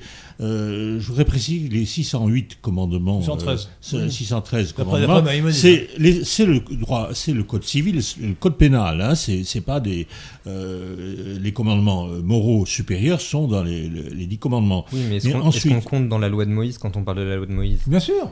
Pardon? Bien sûr. Est-ce qu'on compte ces commandements qui ne sont pas de, nature morale dans la loi de Moïse il quand on parle de la loi de Moïse? Il n'y a pas cette justement. En tous les cas, euh, Jésus refuse ce qui s'est produit dans l'histoire juive depuis 200 ou 300 ans, euh, c'est-à-dire le rajout de commandements. Parce que tout ce qui concerne les ablutions ne figure pas dans la loi de Moïse. Évidemment, on ne pouvait pas demander à un berger qui était au fond du désert euh, et qui n'avait pas vu depuis, depuis trois jours de se laver avant de manger quelque chose.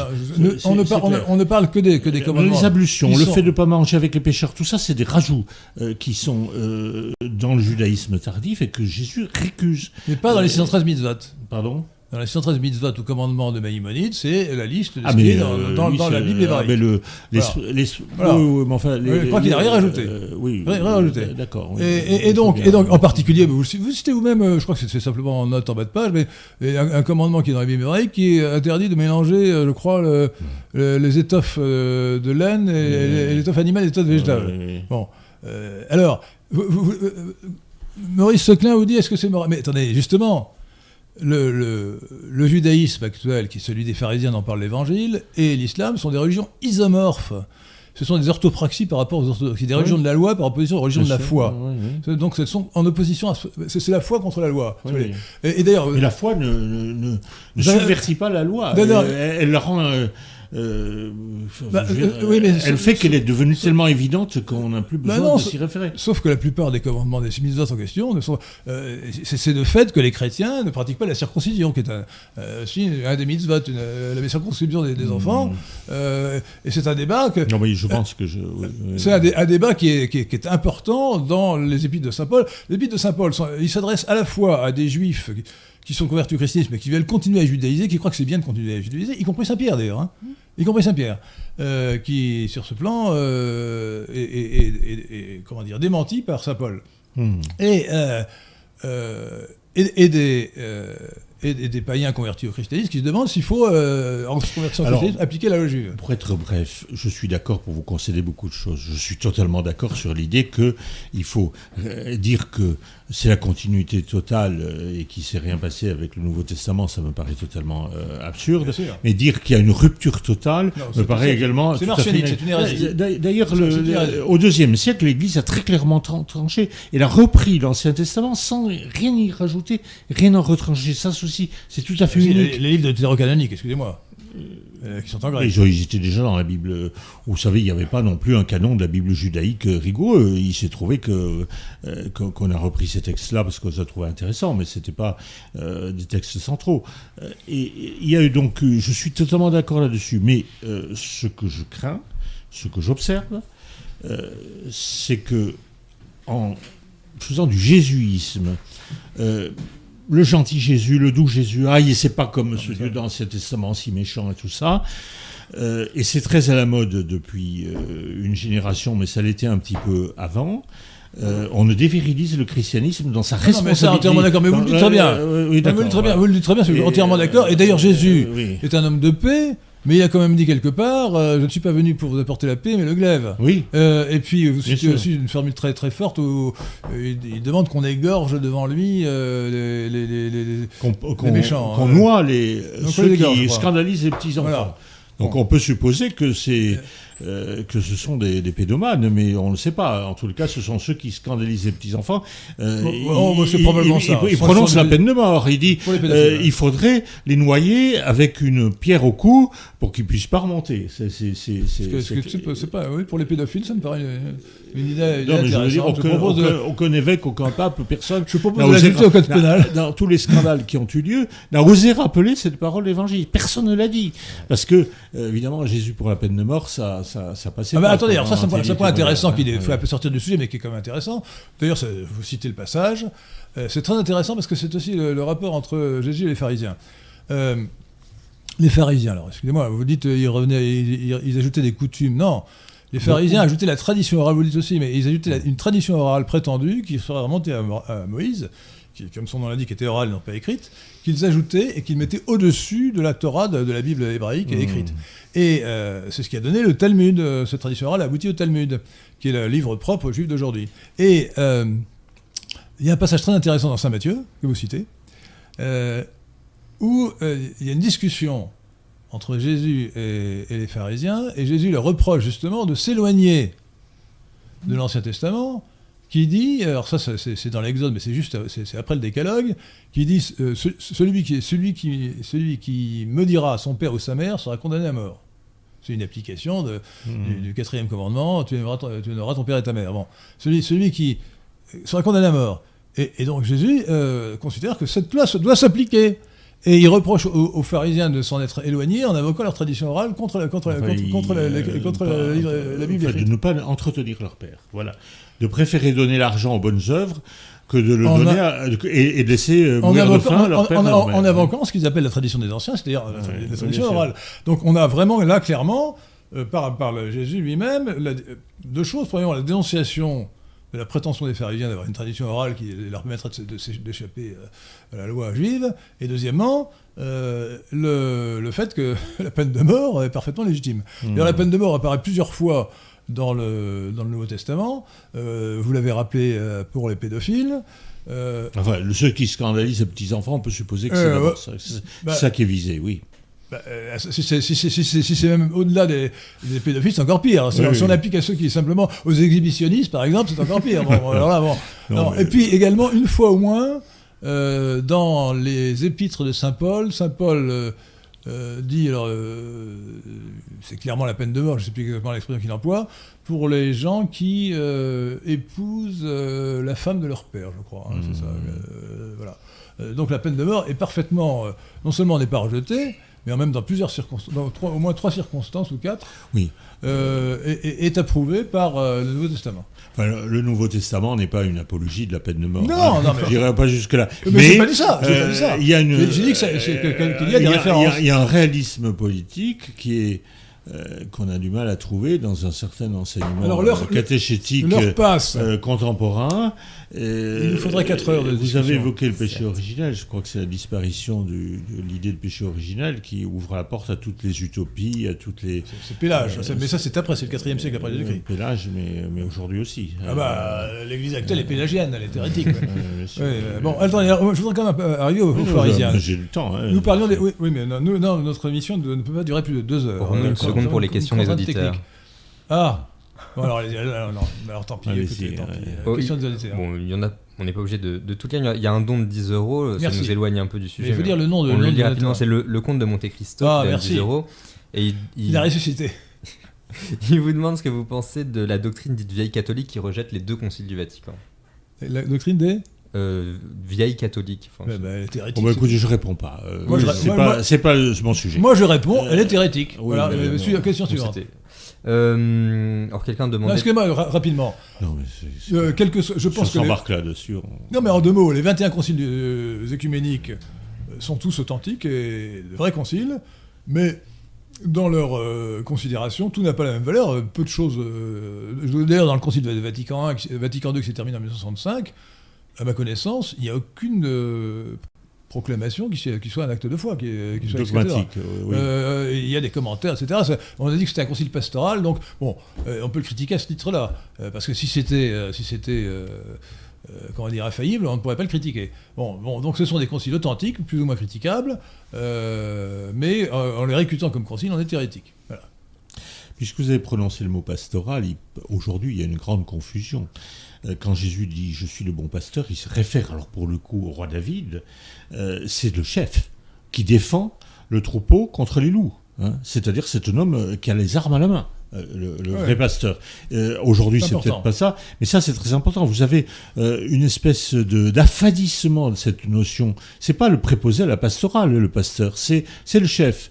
Une notion qui est, euh, j'ose pas dire le leader puisque c'est interdit, Ça- mais c'est mais mais, mais mais c'est une c'est une conception qui a ça, été c'est largement perdue de C'est vue. très important. Oui. Et, alors, Et, et et- d'ailleurs, et Jésus- d'où l'intérêt de rattacher, d'aller chercher dans l'Ancien Testament ce que veut dire les mots. Et, et tu- et d'ailleurs, dans le dialogue, qui avait lieu sans doute en grec, pour ne pas revenir sur le sujet, euh, entre Pilate et Jésus, Jésus a cette phrase essentielle qui euh, il dit oui je suis roi, tu l'as dit je suis roi, je cite de mémoire, hein. mais mon royaume n'est pas de ce monde.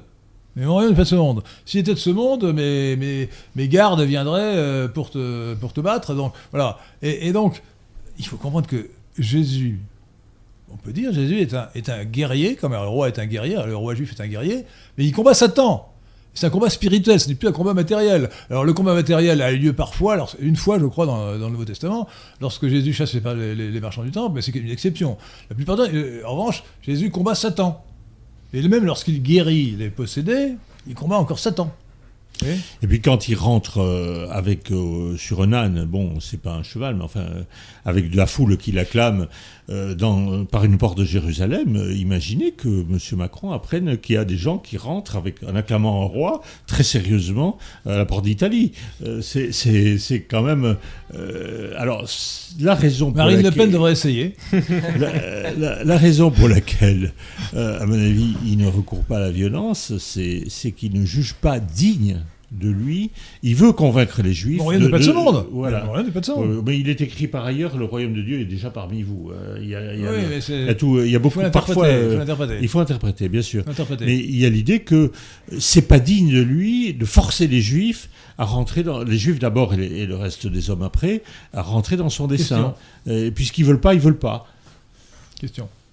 Euh, Maxence de Touraine demandait comment expliquer l'hostilité de Jésus-Christ envers les pharisiens et les sadducéens.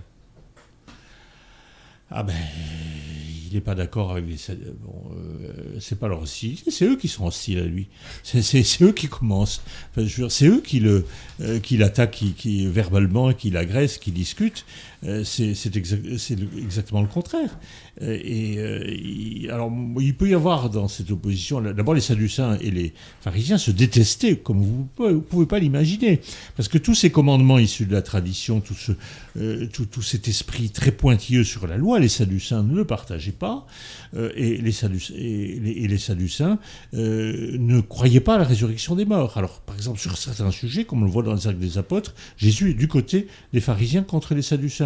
Sur d'autres sujets, comme par exemple le respect des traditions surajoutées à la Bible, il est du côté des Sadducéens. Euh, il est non, c'est alors le fond de l'opposition. Je crois qu'il faut aussi avoir recours à l'anthropologie. Vous me pardonnerez, c'est que- euh, les, figures trop originales, sont rejetées partout, tout le temps. Hein. je veux dire, trop originales et trop fortes et trop, trop singulières. Donc il y a- eu, euh, je crois que Girard a expliqué comment euh, dans euh, beaucoup de tribus primitives, c'était, il y avait des rois qui étaient sacrifiés. Nous, on a eu Louis XVI, mais il y, a, eu pas parce qu'il était Louis XVI, mais parce qu'il était roi. On a à beaucoup de moments dans l'histoire le sacrifice d'un chef ou d'un roi. Et, et ça, ça fait partie de, du fond primitif. Hein, Il y a une crise d'hystérie Euh, c'est pas d'ailleurs pas tous les tous les juifs, hein, c'est, uniquement la, caste sacerdotale, euh, parce que on a aussi des indications très précises que la majorité de la population de Jérusalem était avec lui.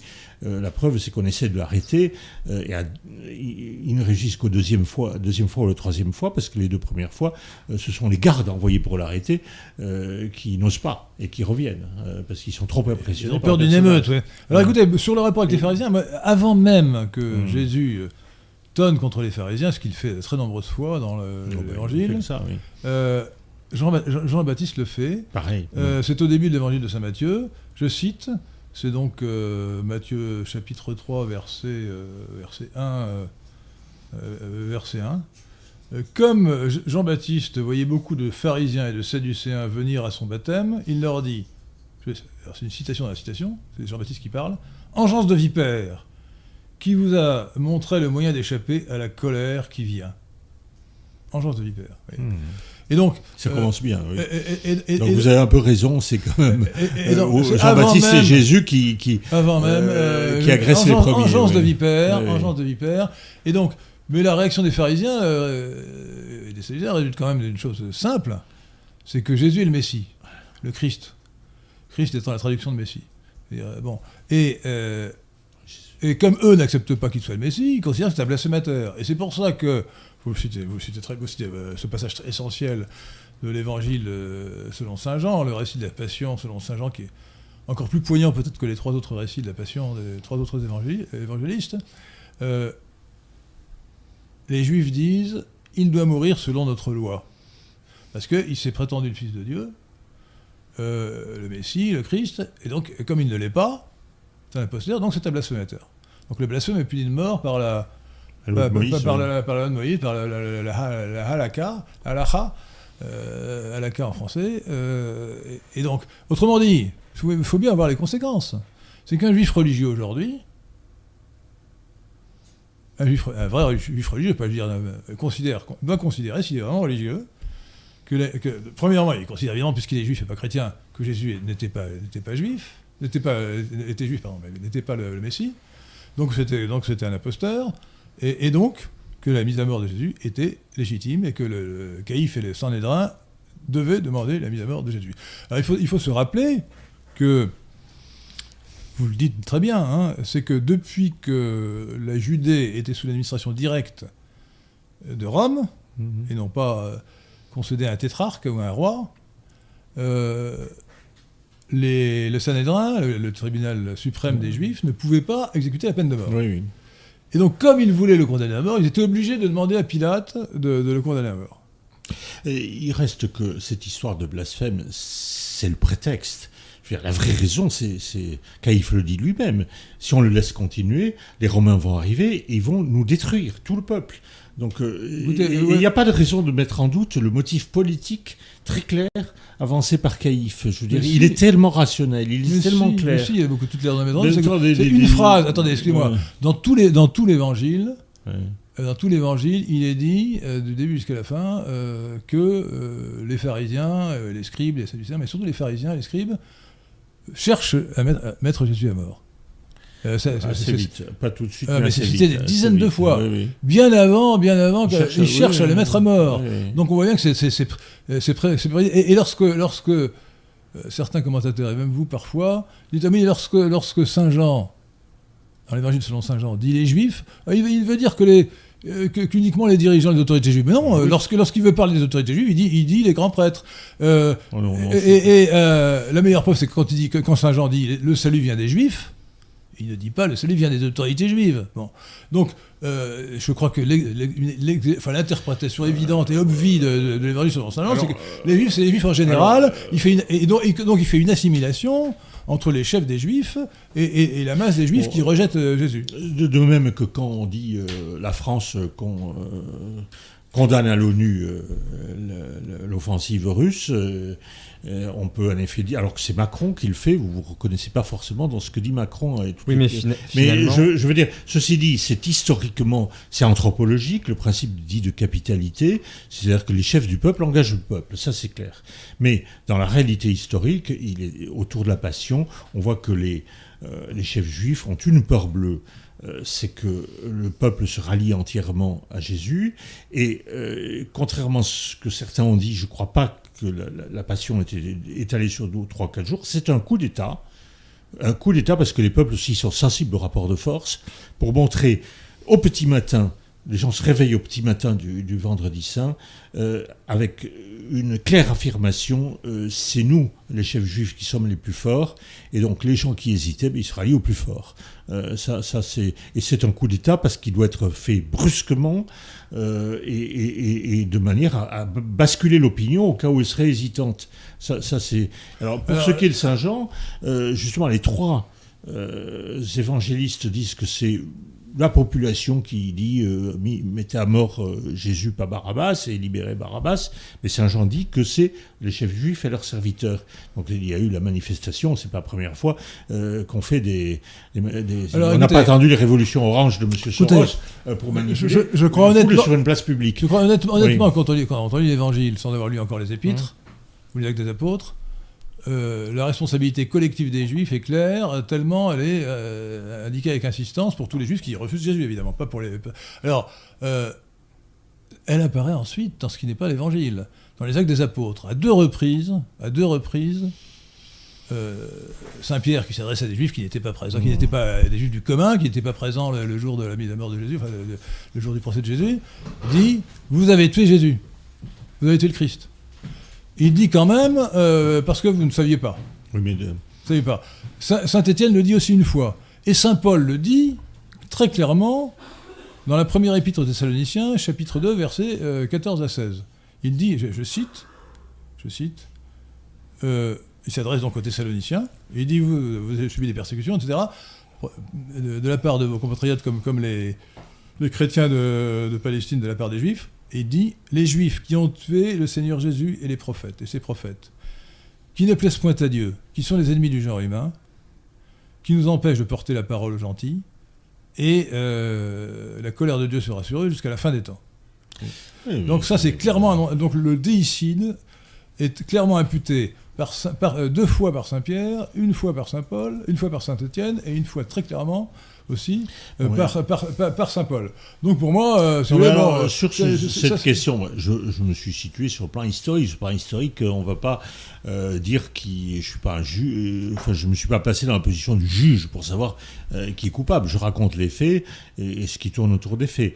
mais le discours habituel aujourd'hui, ah, été la position de l'Église jusqu'au Concile Vatican II. Alors là, Jean 23 est arrivé et on s'est réconcilié avec les Juifs. C'est absolument faux. Le Concile de Trente et j'ai tenu à citer ce paragraphe, dit très clairement que ce n'est ni les juifs ni les romains, ce sont nos péchés.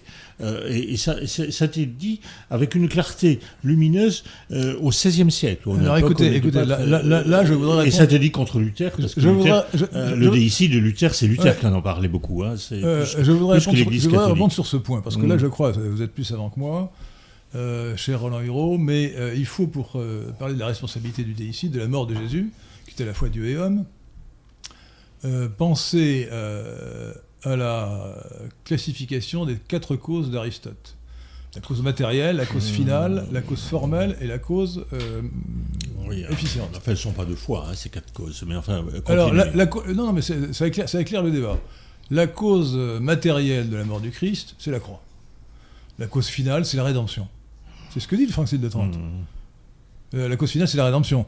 Jésus est mort sur la croix pour sauver les hommes, mmh. pour nous sauver, nous, nous les hommes. La cause euh, efficiente, ce sont les légionnaires romains qui ont mis Jésus sur la croix. Mmh. Mais la cause formelle, ce sont les juifs qui ont demandé la mort de mmh, Jésus. C'est habile. Mmh. Voilà. et, donc le fait ah qu'il y, ait une cause finale euh, n'efface en rien la responsabilité de, la cause formelle. Oui, ça se passe pas sur le ah même bah, plan. je, ne conteste pas. Simplement, je, pense que, euh, j'allais dire assez vulgairement, le, le euh, ce, réflexe euh, anthropologique fondamental où vous avez des gens qui, repèrent le plus faible qui se, qui se jettent sur lui pour le tuer et euh, qui éventuellement ensuite pratiquent l'amnésie hein, de, cet acte barbare. ça se trouve dans beaucoup de civilisations ou beaucoup d'histoires. mais aujourd'hui, l'originalité du christianisme, c'est de ne pas pratiquer l'amnésie, de l'avoir au contraire retenu. Ça, c'est essentiel. Euh, Girard, euh, René Girard, euh, qui est un, penseur éminent, euh, a insisté beaucoup là- là-dessus. Je préfère René Pommier à René Girard, passant. Euh, Pardon non, Je préfère René Pommier à René Girard. Mais bon, euh, pas, pas sur la question du christianisme. hein. euh, Euh, et, et puisque René Pommier est un, est un, euh, comment dire, un rationaliste antichrétien. Mais, euh, oui, euh, une dernière question, parce qu'il nous reste 5 Alors, minutes seulement. Les autres questions s'éloignent un peu du sujet, mais Kevin de Sévigné, par exemple, demande pourquoi les pères du désert sont largement ignorés par les catholiques, ou ignorés des catholiques, alors qu'ils sont si présents dans la foi orthodoxe, dite orthodoxe. ben, c'est les orthodoxes qui ont raison sur ce sujet-là. Point. Euh, c'est parce Voilà, que ouais, bien sûr, c'est, c'est peut-être des abus du thomisme qui fait que beaucoup de catholiques se sont dit pour être sûr de ne pas être hérétique, je suis saint Thomas et puis j'ignore tout le reste. Ça c'est euh, Ça, c'est vrai. Il y a eu une, ré- une réduction au thomisme sous Léon XIII, donc euh, vers 1880, euh, qui est regrettable parce que saint Thomas est un, est un grand théologien, un grand penseur, mais bon. Euh, il y a eu beaucoup d'autres grands penseurs, euh, Mhm. grands théologiens, à commencer par saint Augustin, qui est beaucoup plus ancien, et surtout le bienheureux Jordan Scott. Euh, bon, donc. oui, vous citez des Grecs, mais des latins. Non, non, Mais il y a le nombre de pères de l'Église grecque, est beaucoup, ils sont beaucoup plus nombreux que les pères de l'Église latins. Là, je parle des docteurs de l'Église, parce que saint les Thomas d'Aquin, c'est- c'est c'est- c'est le bien 13e et le 14e siècle. Donc, donc, effectivement, euh, euh, et, euh, il ne faut pas réduire, c'est domm- dommage d'avoir euh, réduit la, la pensée Mm. chrétienne au thomisme, qui est aussi grand soit-il, il, ne réduit pas la... Et d'ailleurs, en réalité, saint Thomas n'est pas si originel que ça, bah, beaucoup moins original que Jean Donne Scott. Par exemple, euh, saint Thomas d'Aquin réfutait le dogme futur de l'Immaculée Conception, que Jordan Scott était un des rares à soutenir à son époque. Hmm. Oui. Je ne savais pas, c'est intéressant ce que vous Ah bah oui, dites. oui, non, l'Immaculée Conception était Mm. minoritaire dans les théologiens de l'époque, et Jean Donne Scott le- la soutenait. Voilà. Euh, écoutez, vraiment une dernière question Euh. rapide parce que euh, l'heure tourne et Euh, nous avons le- trois minutes. Le même Kevin de Sévigné demandait si euh, vous pouviez parler de Joseph d'Arimathie, quel lien il entretenait avec le Christ, quel était son métier, quelle était sa fonction au sein du peuple juif. Euh, Je, je réponds rapidement, vous lirez le livre. Oui, là, franchement, euh, il n'a pas, il a pas besoin de métier, il, est très, il appartient à la noblesse laïque euh, et non, non pas le- sacerdotale. Il est très riche. Le, le li- Euh, le livre de, l'excellent livre euh, très très profond et très intéressant de, de Roland Hirogé de Nazareth parle, je dis pas abondamment, enfin quand même substantiellement de, de Joseph d'Arimathie. Donc euh, vous lirez le livre et donc euh, édition des clés de Brouwer hein, euh, et euh, vous aurez la réponse. C'est une excellente conclusion. Voilà, merci. Merci euh, Pierre de Tirement, merci, euh, bah, je n'ose dire euh, Patrick Catalan, parce qu'il est resté silencieux dans son coin, vous n'étiez pas au coin pourtant. Euh, merci Maurice Seclin, et surtout, bien sûr, euh, merci à mon invité de ce soir, euh, Roland Hérault. Euh, je ne vous ai pas présenté, mais vous êtes historien, vous êtes haut fonctionnaire. Merci êtes- de m'avoir invité. Et sur, son- euh, sur son beau livre, euh, Jésus de Nazareth. Euh, et merci, chers amis de la résistance française et de la ré- réaction républicaine. Alors, comme je vais partir euh, pour Madagascar pendant 15 jours, euh, le- dans, 15, dans- dans 15 jours, ce ne sera pas moi, ce sera euh, Adrien Labosi qui fera l'émission à ma place, et il la fera deux fois de suite, et moi je le remplacerai ensuite, je ferai, l'émission deux fois de suite. Je pense que la prochaine fois, d'ailleurs, je ferai une. Comme beaucoup de temps aura- coulé sous les ponts, je pense que la prochaine fois, je ferai une foire aux questions. Voilà. Euh, euh, merci, chers amis.